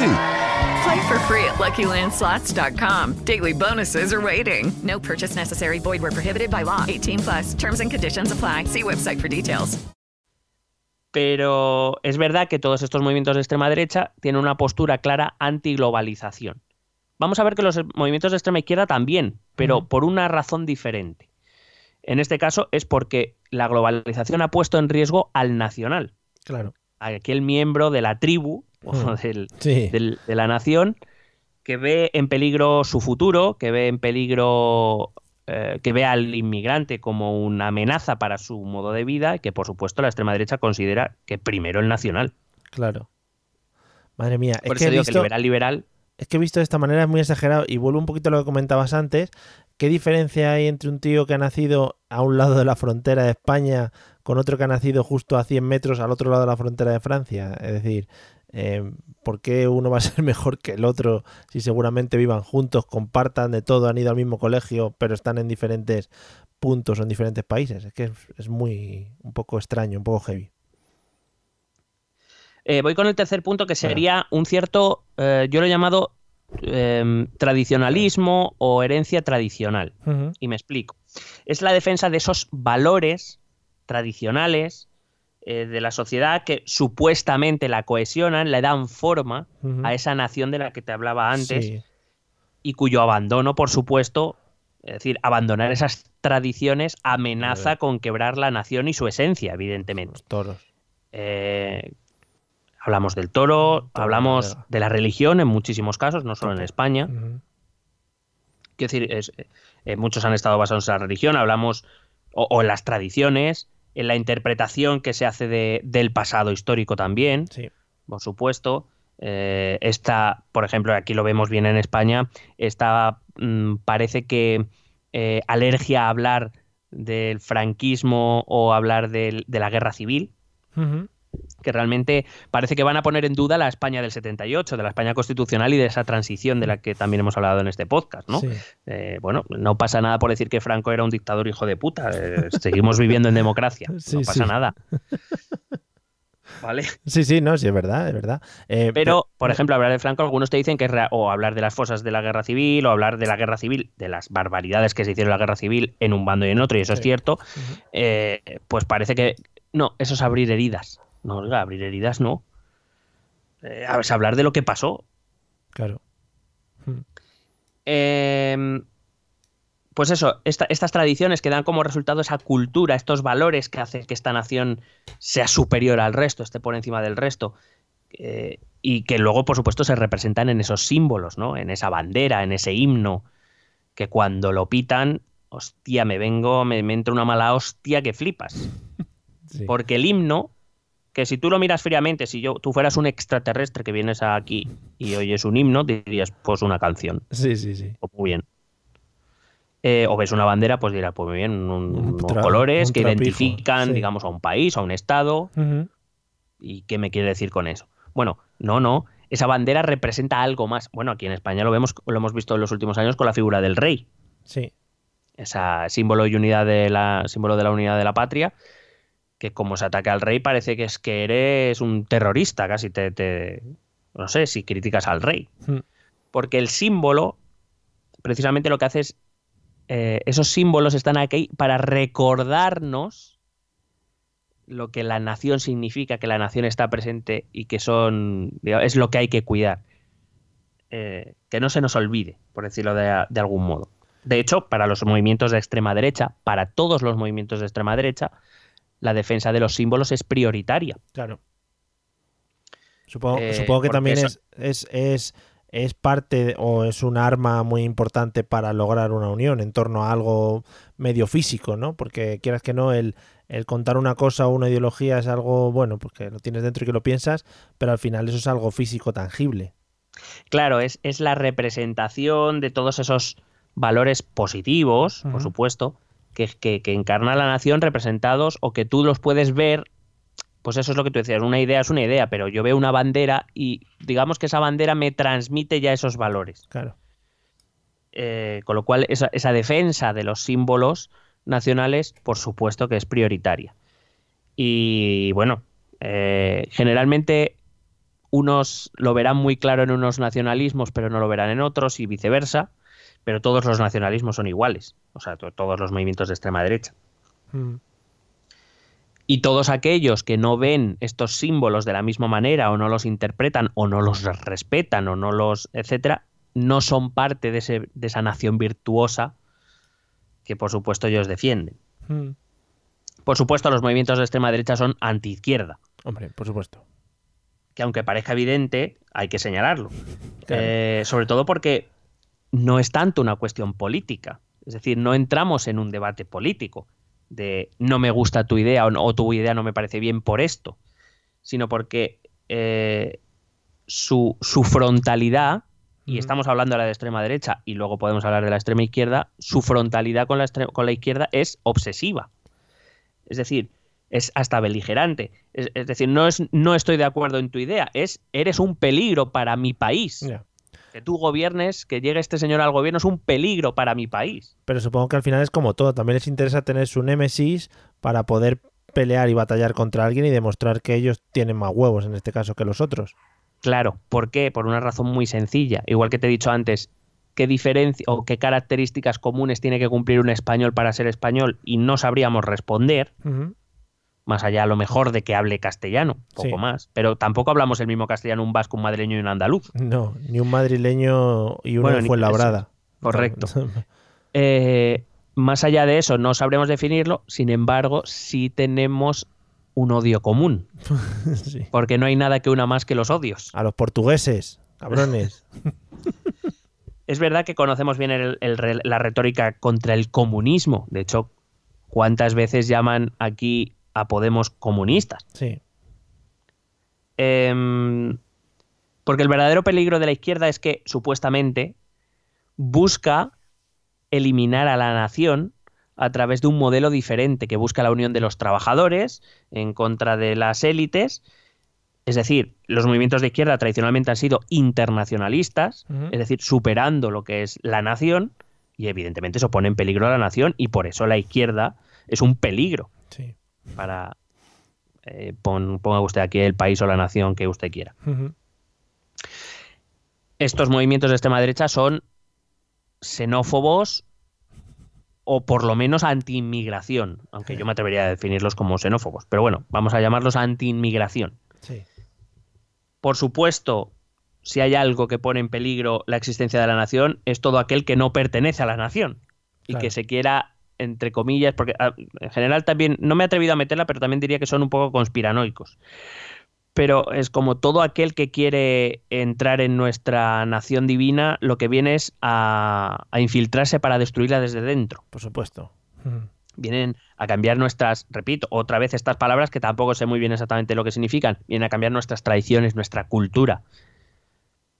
Que me gustaría saber si alguno de estos debe saber, me, me sabría definir lo que es cultura más allá de las fiestas populares, me refiero. Eh, repito, da igual que hablemos de raza, que hablemos de lengua, que hablemos de cultura o de religión, de- da igual el motivo. La cuestión es que alguien ajeno a la nación que tiene otra o que tiene diferente alguno o varias de esos elementos representa una amenaza. Eh, y son estos elementos, junto con las élites que les permiten entrar, los que los culpables de todos los problemas de los miembros de la nación. Es decir, el desempleo es culpa de los inmigrantes y de los gobernantes que les dejan entrar. Claro que sí. La delincuencia, para estos partidos, es culpa de la, deli- es culpa de la inmigración. Sí. Los inmigrantes son delincuentes. Prácticamente, si hablas con uno de los buenos, buenos, buenos, de estos de los que tienen solera, te dirá que todos los delincuentes son extranjeros, todos. Españoles malos ni uno. Ya. Eh, te dirá que la pobreza es porque los extranjeros se llevan todas las ayudas. O si un, o si un nacional no tiene para una casa de alquiler es porque ha entrado un inmigrante ilegal y le han dado todas las ayudas. Claro. Todas. Está además. muy bien informado esa persona, quiero Sí, sí. Cuando llegas a España eh, te reciben con un pack de bienvenida, un welcome pack, y te dan, bueno, pues no sé, entre 30.000 y 50.000 euros, supongo. Sí. Y una invitación a la ruleta de la fortuna. Y una casa en Torrevieja. Sí, marinador. Eh, fíjate que para estos movimientos el único inmigrante aceptable es aquel que abandona por completo sus raíces Mm. culturales, religiosas, lingüísticas, repito, lo que quieras considerar. La, la étnica no, porque no se puede, excepto Michael Jackson, que lo intentó. Eh, es ese inmigrante que abandona por completo sus raíces y adopta por completo esas características de la nación. Y además, Que son las buenas. Claro, y además, estos son los que se van a poner como modelo de inmigrante aceptable Ajá. y además como ejemplo de que mi partido no es xenófobo. No sé si te suena. Sí, el negrito de Vox. O el gitano de no sé quién o no sé cuántos. Sí. Es decir, el resto de negros no me gustan, pero este negro que como es de los míos es guay. Y veis, yo no soy anti-inmigración, solo lo que pasa es que se tienen que... Eh, ¿Cuál es la palabra que utilizan? Se tienen que integrar. Claro, hombre. Si es que viene Es decir, pero integrar no es eh, aprender nuestra lengua, respetas lo que hay aquí y demás, Sí. y te comportas como una buena persona, Mm. sino es, no, no, no, no, no. No. Tienes que ad- adoptar lo que hay aquí Y y, si- abandonar todo lo anterior. Y si puede ser jurar bandera, nos quedaríamos más tranquilos. Claro. Pero bueno, en cualquier caso no deja de ser un inmigrante, quiero decir. Sí, sí, bueno, con calma. O sea, no va a llegar a las altas cúpulas de los partidos. Claro. De hecho, eh, no sé si recuerdas el programa electoral de Vox donde venía a decir que es, bueno, incluso el Partido Popular tenía algún tinte ahí muy rico, que decía que solo se aceptará la inmigración por necesidad, Claro, cuando la economía Sí, sí, me española lo necesite, y por supuesto teniendo preferencia quiénes, los hispanos, Claro, porque por lo menos tenemos la lengua en común. claro, los entendemos. Aquí que no vengan Claro. de otros países que no los entendemos. Claro, claro.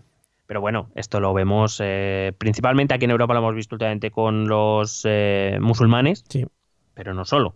Eh, hace 15 años o 20 años aquí era con, con los sudamericanos que venían, Sí. o, sea, o con los marroquíes hace 10, 15. Ajá, Quiero decir, esto va cambiando por dependiendo de, de dónde vengan más en ese momento. ya. Eh, y puede que algunos, estos movimientos de extrema derecha, también suelen manifestar rechazo a otras diferencias porque ponen en cuestión los valores tradicionales de la nación, vuelvo a repetir. Por ejemplo, cuestiones como el matrimonio homosexual, porque, eh, la, porque la extrema derecha lo lleva mal. porque el fundamento original es la familia de hombre-mujer, casados por la iglesia, con sus hijos bautizados y demás. Sí. Claro, el matrimonio homosexual pone en duda esos valores, porque la familia, por supuesto, es la unidad esencial de la nación. Sí. Esto- el modelo de familia es algo además que se ve en todos los sitios. Eh, de hecho, fue fantástico, por ejemplo, la Alemania de Hitler.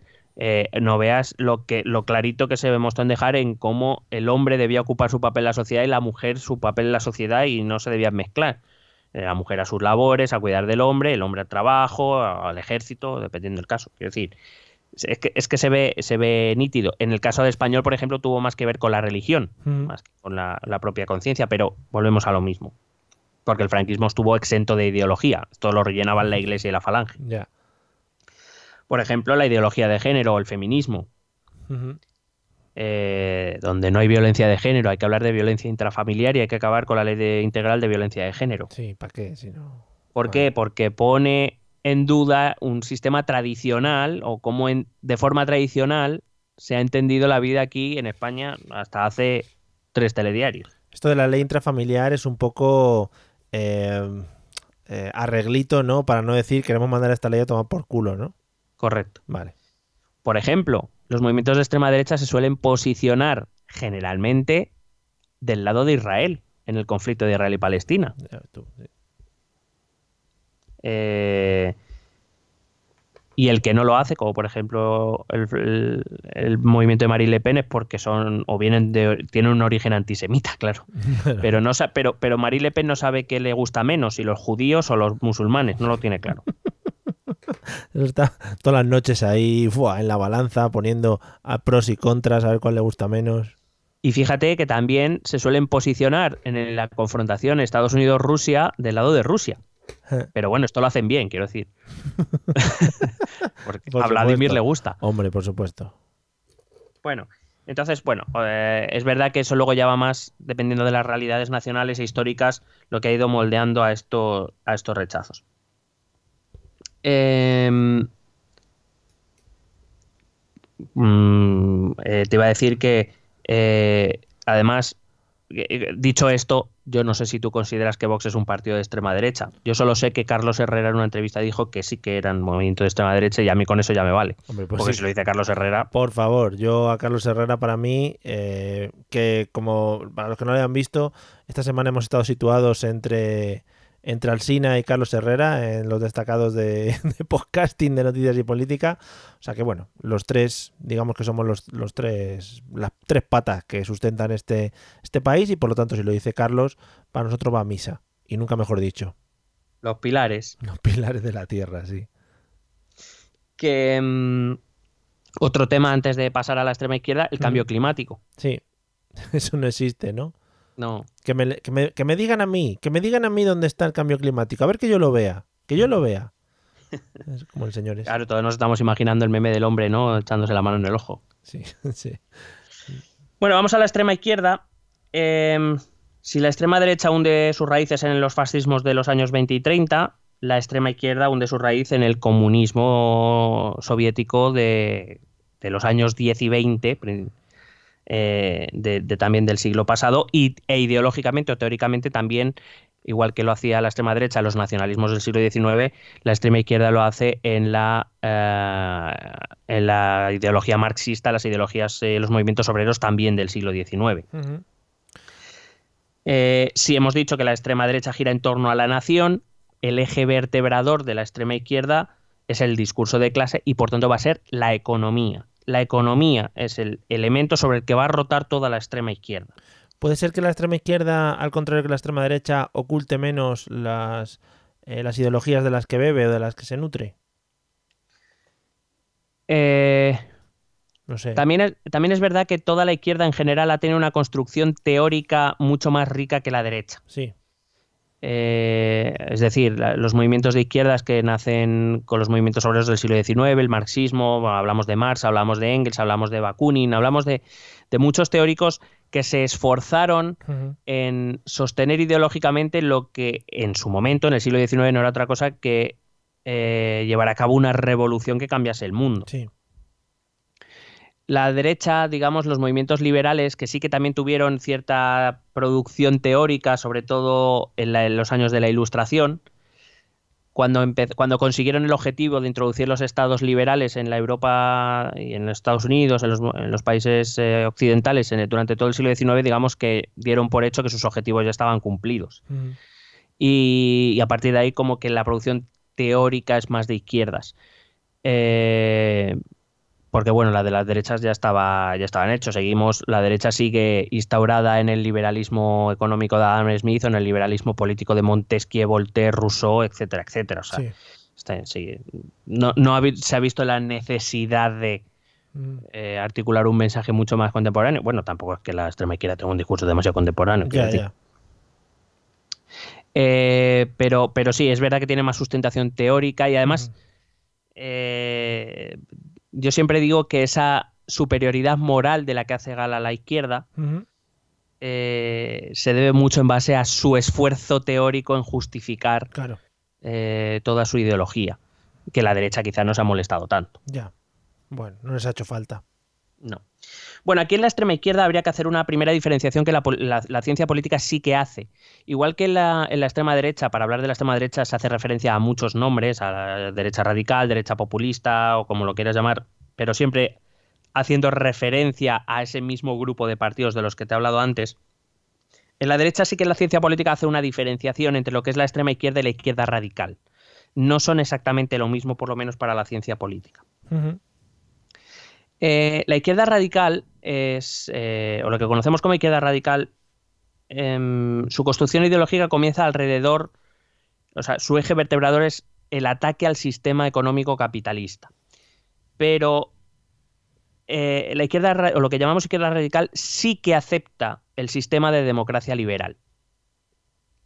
Esto no quiere decir que no aspiren a realizar ciertas reformas en el sistema político, especialmente dirigidas a debilitar la representación o la representatividad nacional, perdón, eh, siempre en favor de mecanismos de democracia más directa o incluso muy a favor de los municipalismos, de la democracia más local Sí. o de la, de la de la política más local. Pero en, en su esencia aceptan lo que es la democracia liberal y representativa. Estos partidos se alejan fundamentalmente de lo que vamos a llamar extrema izquierda, es decir, la, izquierda radical se diferencia de lo que vamos a conocer o lo que teóricamente es la extrema izquierda, en que no proponen una economía planificada, por lo menos no al 100%, sino una economía mixta. Economías mixtas es los que tenemos hoy en día. Quiero decir, no hay sistemas capitalistas puros, ni hay sistemas planificados puros. En general, en los países occidentales, nosotros tenemos una economía mixta, que quiere decir que contiene elementos del capitalismo y economías y, y elementos de economía planificada o economía comunista, que, que en, nuestros, est- en, nue- en nuestro caso se traduce en la intervención del Estado en la economía. Un liberal económico, un capitalista o un neoliberal te diría que el Estado no debería intervenir en la economía pero en todos nuestros estados interviene en forma pues, de servicios, de impuestos y demás. Lo que pasa es que si imaginamos, otra vez vamos a hacer otra abstracción, si imaginamos una línea de izquierda a derecha donde la izquierda máxima es el capitalismo puro y la derecha eh, máxima es, el, es el comunismo puro, casi todos nuestros sistemas mixtos tienden más hacia el capitalismo que hacia el comunismo. Lo que defiende esta izquierda radical es que hay que mover esa aguja más hacia la derecha, más hacia el comunismo. Es decir, hay que hacer todavía más intervencionismo estatal. No defienden una economía comunista, como, como, como defendía Marx, quiero decir, o como defiende la extrema izquierda, que eso es lo que defiende, una economía planificada y comunista, donde todo es controlado por el Estado. Defiende, eh, es- o sea, defienden un sistema mixto donde siga habiendo intervención privada, pero con mayor intervención todavía esta- eh, estatal que hasta ahora. Con lo cual, esa pequeña diferencia, o sea, esa diferencia que puede parecer pequeña, en realidad es una diferencia grande. Si queremos hablar de izquierda radical y de extrema izquierda. Ujú. Generalmente estos partidos de izquierda radical defienden eh, que el Estado debe ofrecer esos servicios considerados básicos de forma universal y de forma pública. Y que para todo aquello que no es un servicio básico y esencial, ahí es donde intervendría el sector privado. Eh, cuando nosotros, eh, por ejemplo, escuchamos a Podemos decir que hay que crear una o que hay que nacionalizar, bueno, nacionalizar ya hace tiempo que dejaron de usarlo, eh, el concepto, pero cuando hablan de que hay que crear una gran empresa pública de energía, lo que está diciendo es que ese servicio es básico y por tanto se tiene que encargar el Estado, no empresas privadas. Claro. Con eso no está defendiendo un sistema comunista, o por lo menos no un sistema comunista 100%, como entenderíamos, por ejemplo, del Partido Comunista de España o de Izquierda Unida en su momento. Sí. Eh, sino que algunas cosas que ahora no son públicas deberían ser públicas. Ok. La extrema izquierda entiende que la democracia liberal es intrínseca al sistema capitalista y que por tanto With Lucky Land slots, you can get lucky just about anywhere. Dearly beloved, we are gathered here today to. Has anyone seen the bride and groom? Sorry, sorry, we're here. We were getting lucky in the limo and we lost track of time. No, Lucky Land Casino, with cash prizes that add up quicker than a guest registry. In that case, I pronounce you lucky. Play for free at LuckyLandSlots.com. Daily bonuses are waiting. No purchase necessary. Void were prohibited by law. 18 plus. Terms and conditions apply. See website for details. no se puede ir en contra del sistema capitalista y no ir en contra del, eh, del eh, sistema liberal, de democracia liberal. Es decir, para la extrema izquierda, eh, los, los, la izquierda radical es un sinsentido. Mm. Ambos grupos parten de una visión marxista de la sociedad, por supuesto, los opresores y los oprimidos, la casta y la gente, lo podemos llamar como lo quieras. Mm. La gran diferencia radica en cómo quieren cambiar ese sistema o cómo quieren hacer participar a las clases trabajadoras o más pobres o más, eh, más jodidas en la Sí. sociedad de ese sistema. Unos eh, va a ser desde dentro del sistema, que es la izquierda radical, y otros van a ser destruyendo ese sistema, que es la extrema izquierda, o subvirtiendo dicho sistema.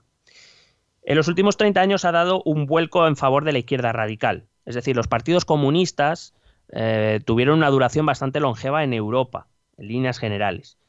Eh, pero es verdad que a la- tras la caída del muro de Berlín y, y la caída de la URSS en el año 91, es verdad que los partidos comunistas empezaron una decadencia que sigue hasta, hasta nuestros días. Mm. El comunismo perdió toda, yo qué sé, toda confianza. En los países mediterráneos duró algo más, Mm. pero poco más.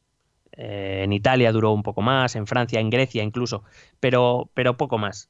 Eh, digamos que la evolución de esta extrema izquierda con la llegada del estado del bienestar, de la Unión Europea, de, de esa combinación de economía de mercado con servicios públicos, hizo que estos partidos perdieran el discurso, un discurso que incluso hoy siguen manteniendo, es un discurso muy decimonónico, muy todavía, vamos, que no han cambiado mucho el discurso entre hoy y el discurso que daban en los años 10 o los años 40 o los años 60. Ya. Eh, Perdón. Pero es, un- dime, dime. eh, vuelvo un poquito a lo de a un poquito lo de antes. Puede ser también que eso, el acomodo un poquito de la gente, el mayor poder adquisitivo, haya hecho perder a esa clase oprimida o tan oprimida que existía antes y con la que podían eh, más o menos, digamos, contar para, para mover su ideología. Claro, esa, esa gente, esas eh, que aquí en España se empezó a llamar esa clase media, eh, se fue incorporando, que todavía mantenía, digamos, su esencia de izquierdas, se fue incorporando a lo que conocemos como la socialdemocracia. Claro. Es decir, ese movimiento que sí que defiende ciertos aspectos de la izquierda, ciertos. eh, es una ideología que pretende rebajar eh, el capitalismo, es decir, Sí. intentar suavizarlo, no, no dejar que campe a sus anchas, pero dentro de un sistema de economía de libre mercado Claro. y, por supuesto, nada de nacionalizar, salvo que sea algo muy urgente, etcétera, etcétera. Y que a todos nos gusta nuestro dineriti en el bolsilletti. Claro. Entonces, este estado del bienestar, que, que apareció a partir de la Segunda Guerra Mundial, eh, desmovilizó y dejó a estos partidos de extrema izquierda, a estos partidos comunistas, en una posición complicada. Eh, pues eso es lo que te digo, ¿no? El discurso que se quedó caduco, con una retórica anticuada que no conecta con las nuevas generaciones que ya, que ya nacen o nacemos en otro tipo de mundo que no es el mismo de, la primera mitad del siglo XX y que ven que toda esa gente empieza a votar, si es que vota izquierda, vota socialdemocracia, no vota Partido Comunista. Fue, es entonces cuando llega, eh, llegan ciertos problemas que los partidos socialdemócratas no afrontan. El primero de ellos, por cierto, fue el cambio climático, aunque fue poco a poco a raíz del pacto de Kioto. Sí. Por eso empezaron a aparecer los partidos verdes, eh, que, que es en muchos países la izquierda radical la representan los verdes. No es el caso de España, donde Podemos es un marasmo de todo esos, esos movimientos antiglobalización, eh, movimientos, eh, pues eso, contra el cambio climático, movimientos feministas, es como intenta englobar todo, pero eh, hablamos mu- mucho de ellos en las últimas elecciones europeas. Ujú. Ese, ese movimiento de izquierda que se va hacia el extremo, se va a la izquierda radical, no a la extrema izquierda. Es decir, si volvemos otra vez a ese eje izquierda-derecha y ponemos a la socialdemocracia que sea un 4, se van a la izquierda radical que se sitúa en un 3 o en un 2, no en un 1 o en un 0. Ya. Es decir, no son esa extrema izquierda que la- aunque la gente quiera hacerlos parecer así. Por Mm. eso no estoy queriendo decir que, que no sean más extremos que, que los partidos socialdemócratas. Sí. Pero no es el extremo extremo. Es decir, a la izquierda de Podemos o de los verdes en Alemania o de los verdes en Reino Unido o de los verdes en Francia, hay otra izquierda todavía. Lo que pasa es que esa izquierda es digamos, esa izquierda se ha metido en esa izquierda radical, la extrema izquierda se ha metido en la izquierda radical por la misma razón que en su momento la extrema derecha se metió en la derecha. Claro. Si no porque por sí solos no pintan nada. Eso es. El problema es que ahora mismo eh, en la derecha y en la izquierda están pasando procesos contrarios. La extrema izquierda se ha metido en una izquierda radical o en una izquierda, podemos decir, más pura, Sí. mientras que en la derecha lo que ha pasado ha sido el contrario, que la extrema derecha se ha desgajado de la derecha más pura. Eh, los partidos de la izquierda radical parten de esa desigualdad económica producida por el capitalismo y se presentan con ese espíritu revolucionario que estos partidos comunistas van a perder. Aquí hay que recordar a Izquierda Unida. Izquierda Unida en su época de mayor eh, expansión, que fue con Julián Guita allá por los años 90, que tuvo 21 diputados, me parece, Sí. había perdido buena parte de ese discurso combativo, de ese- entre otras cosas porque tampoco calaba en la sociedad, una sociedad que estaba mejor, que vivía mejor, Ujú. que tenía servicios públicos, que tenía sanidad, que tenía perdía el trabajo y tenía, aunque fuera una miseria, pues tenía una paga, que tenía una pensión, Ujú. que tenía policías, que tenía jueces. No sé, eh, ese, ese discurso no calaba. Eh, por eso digo que la izquierda radical, a través del populismo, va a articular un discurso muy agresivo, muy combativo, pero no va a combatir, por lo menos dialécticamente, no va a combatir lo mismo que esos movimientos de extrema izquierda. Claro. No va a hablar del trabajador, no va a hablar del proletario, no va a hablar de la plusvalía, no va a hablar de la lucha de clases. No, vamos a hablar de otras cosas. Claro, es que todo eso además suena muy añejo y recuerda a tiempos raros, eh, incluso tiempos Claro. que no hemos vivido y tampoco conocemos exactamente qué pasó ni qué sucedió y resulta un poco extraño. Claro, entonces, ¿qué pasa? Que estos movimientos de izquierda radical son percibidos por ese lenguaje agresivo, ese lenguaje combativo. Si recuerdas a Podemos en el año 2014-2015, eh, acuérdate Mm. de- de- del discurso que, que, mm, que articulaban, es percibido como, precisamente por esa agresividad o esa combatividad, es, es percibido como más radical de lo que realmente sus propuestas dicen que es. Ya. También es verdad que, por ejemplo, Podemos empezó siendo un 2 y Mm. ya está en un 3,5. Sí, se va moviendo un poquito. Por, claro, porque está entendiendo que los extremos en la izquierda, por lo menos en esta época, no tocan. Dentro de Sino a lo nada, mejor articularía otro tipo de, de discurso. dentro de nada les pasa a Petru por la izquierda. Pero es verdad que eh, eh, esta izquierda radical articula un discurso combativo que la extrema izquierda ya había perdido, ya había dado por, había entregado la cuchara. Em, y es la que hace percibir a otros actores políticos que esta izquierda radical es más extrema de lo que realmente es. Como componentes com- eh, comunes de esta ideología, de estos partidos, podemos decir, de izquierda radical, tenemos lo primero una antiglobalización. Es un argumento que, eh, bueno, perdón, el primero sería el anticapitalismo. Lo que pasa es que estos partidos de izquierda radical no ven todo malo del capitalismo. Lo que ven malo es la falta de equidad en ese capitalismo. Está claro que le- el capitalismo, yo siempre defendí una teoría que es que el, equipi- el- el capitalismo genera riqueza pero no la reparte, mientras que el comunismo eh, reparte la pobreza porque no genera riqueza. Claro. Es decir, uno es más equitativo y otro es más generador de riqueza. Pero ningún sistema es perfecto.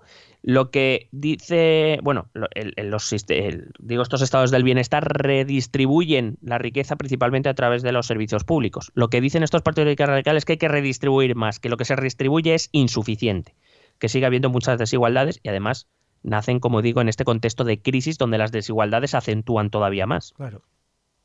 Entonces, eh, ese, anticapitalismo eh, va, dirigido por esa parte. Esa antiglobalización, y digo que es un argumento que comparte con la extrema derecha, como te he dicho antes, pero por motivos diferentes. La globalización para la extrema derecha es una amenaza a la nación, a la esencia de la nación.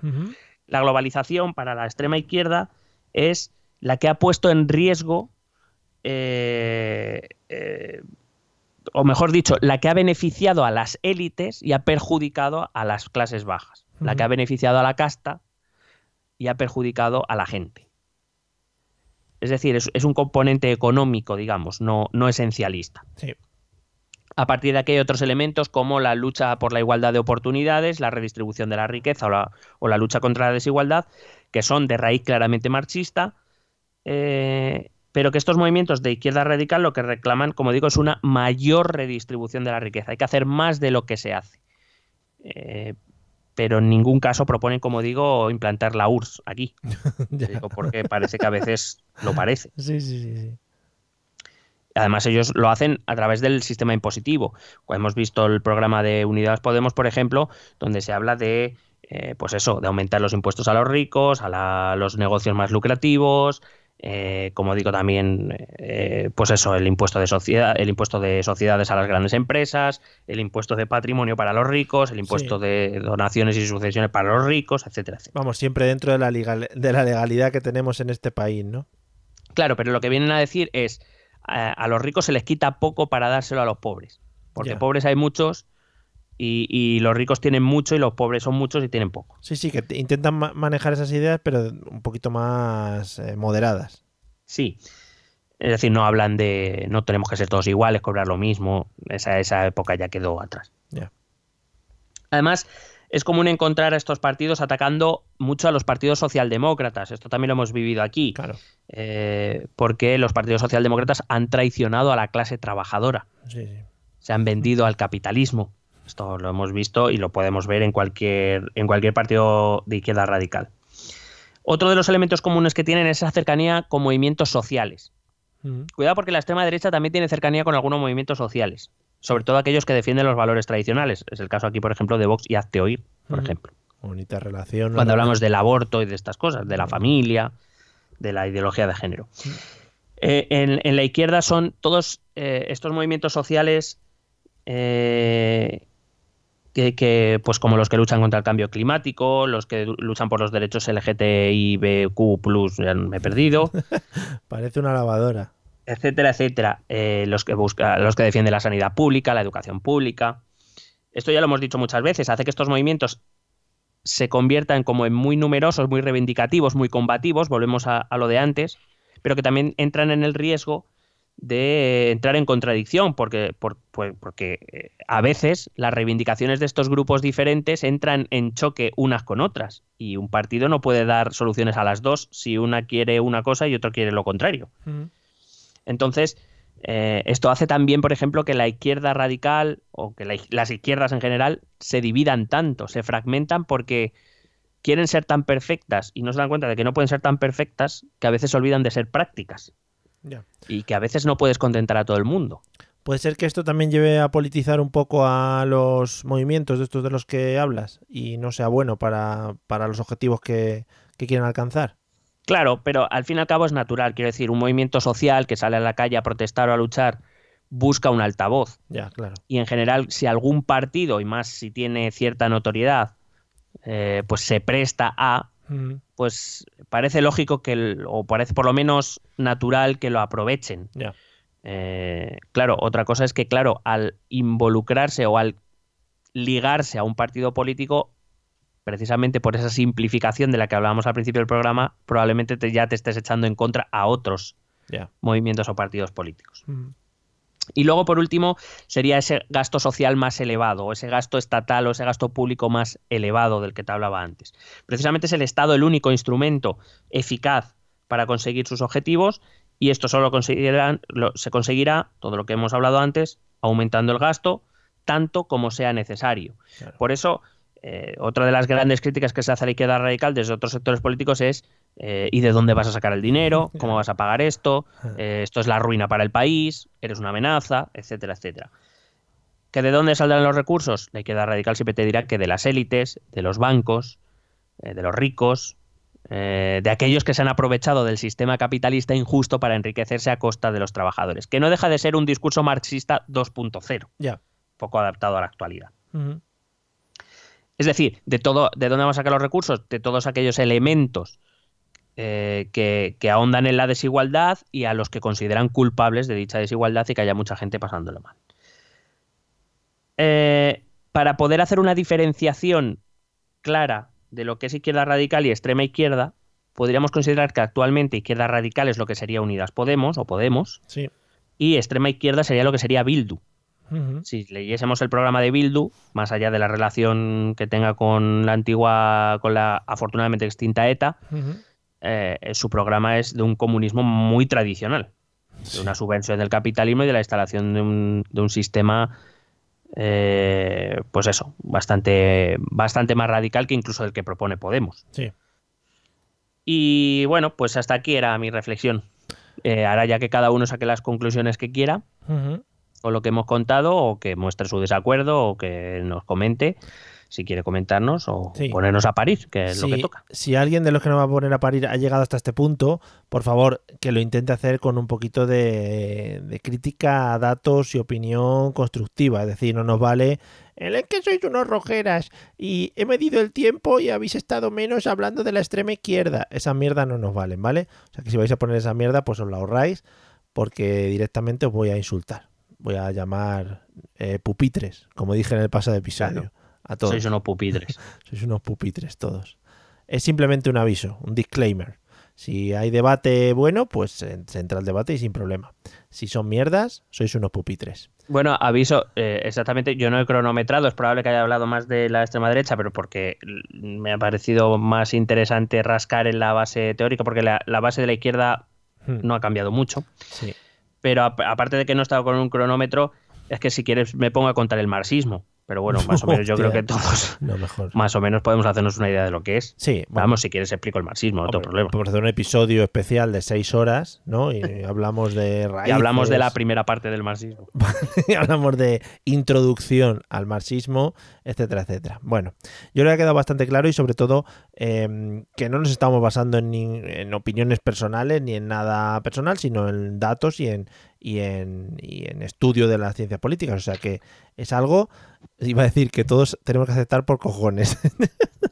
No, bueno, a ver, la ciencia política es una ciencia social y evidentemente sus teorías pueden cambiar y, y Claro. demás, pero bueno, entiendo que, que es por lo menos interesante ponerlo sobre la mesa. Si luego al, al final esto es como siempre, que cada uno va a hacer con lo que decimos lo que le salga a los cojones, Efectivamente. pues vamos a ser unos rojos de mierda, vamos a ser unos fachas de mierda o vamos a ser gilipollas directamente. Ojalá haya de todos los tipos en este episodio, sería maravilloso. En fin, eh, vamos a escuchar los métodos de contacto en los que nos podéis mandar vuestros insultos o vuestras amenazas sin ningún problema. ¿Quieres preguntarnos algo? ¿Proponernos algún tema? ¿Exponernos tu opinión? Ponte en contacto con nosotros. Es muy fácil. Envíanos un correo electrónico a esta dirección. Esto también es política.gmail.com. También puedes escribirnos en nuestra página de Facebook. Esto también es política. O en nuestra cuenta de Twitter, arroba etepolítica. O si lo prefieres, visita nuestro blog. Esto también es política.wordpress.com. Recuerda que puedes suscribirte a nuestro canal de YouTube. Y si quieres charlar con nosotros directamente, únete a nuestro grupo de Telegram. Busca el enlace en nuestras redes sociales. Porque tú también formas parte de Esto también es política. Bueno, pues nada, maravillosos métodos de contacto. Eh, vamos a, por si vais a mandar muchas cosas, avisarnos para decirle a Gmail que nos deje más espacio y que no nos Sí, sí, pete que la lo tenemos petado todo. Claro, que nos deje la, petado la bandeja de correos. Bueno, lo que íbamos, la parte importante. Eh, ¿Tienes controlado el calendario de bodas que hay este fin de semana? Mm, ah, que todavía no han sido. Eh, sí, sí, est- bueno, están siendo actualmente. Ah, bueno, eh, solo de la de Sergio Ramos, no me entera mucho Pero más. Sergio Ramos fue el, fue el fin de semana pasado. Ah, ese ya no cuenta. No, claro, no cuenta. Pero bueno, trajeron a los Europe para tocar. O sea, lo que. Ya, pero después de haber anunciado que iban a traer a CDC, qué Ya, decepción. se vinieron abajo. Sí, sí, es que les no podían, tenía otra cosa. Pero creo que montaron, bueno, el parque de atracciones se quedó corto ese día. Eh, se trajeron Euro Disney a su boda. Coño, si tuve- tuvieron que cortar calles y toda la hostia. Sí, sí. Pero bueno, si el hombre puede permitírselo, pues sale, adelante. Eh, este fin de semana eh, se casan de, de menor a, le voy a decir de menor a mayor importancia, ¿vale? De las que yo sé. Por favor. Ainhoa Arteta, ¿conoces? Sí, ¿no? hombre, Cantante, eh, soprano. Sí, soprano, pues se casa. Y, y de, y de apellido muy gracioso, todos hemos hecho bromas con ese apellido. Arteta, claro. Pues. Pues no, ahora no me sale ninguna broma. Bueno, Arteta ya es. Arteta, venga, ya está. Claro, si es que ya con Arteta a mí ya me da la risa. Arteta. Eh, María Pombo, ¿la conoces?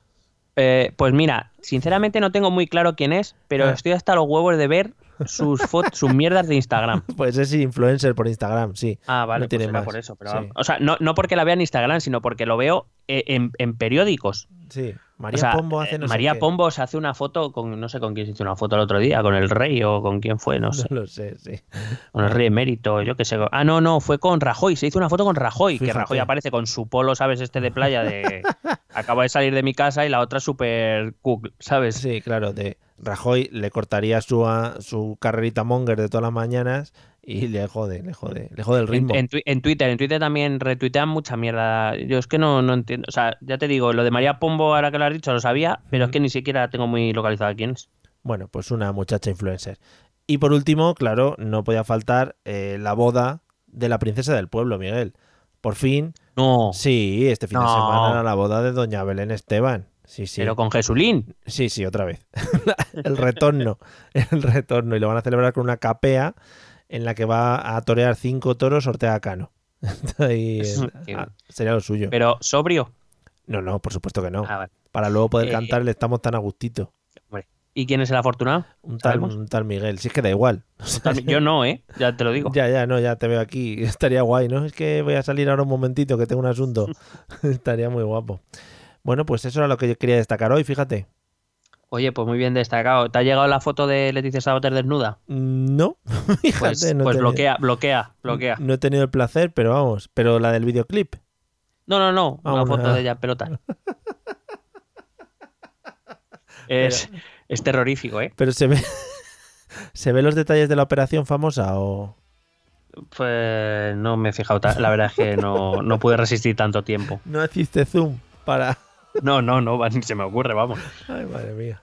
Bueno, pues nada, eh, espero que todo el mundo se quede con esa imagen en la cabeza al finalizar el episodio. Eso sí que es extrema, pero extrema de todo. Si alguien, si alguien quiere la imagen, que nos escriba los métodos. sí, sí, sí. Madre mía. Eh, igual alguno de estos que se cuela en nuestro grupo de Telegram algún día la pone, de estos de Strangis. Pues no, no te extrañes. Madre mía. Bueno, pues nada, quedaros con esa imagen, sobre todo si estáis a punto de dormir, pues es una muy buena imagen para coger el sueño. Espero que os haya gustado, que os haya quedado claro. Y nada amigos, nos vemos, si nadie lo remedia, en el episodio número 93, que será también maravilloso como este. Vale, hasta luego. Besete.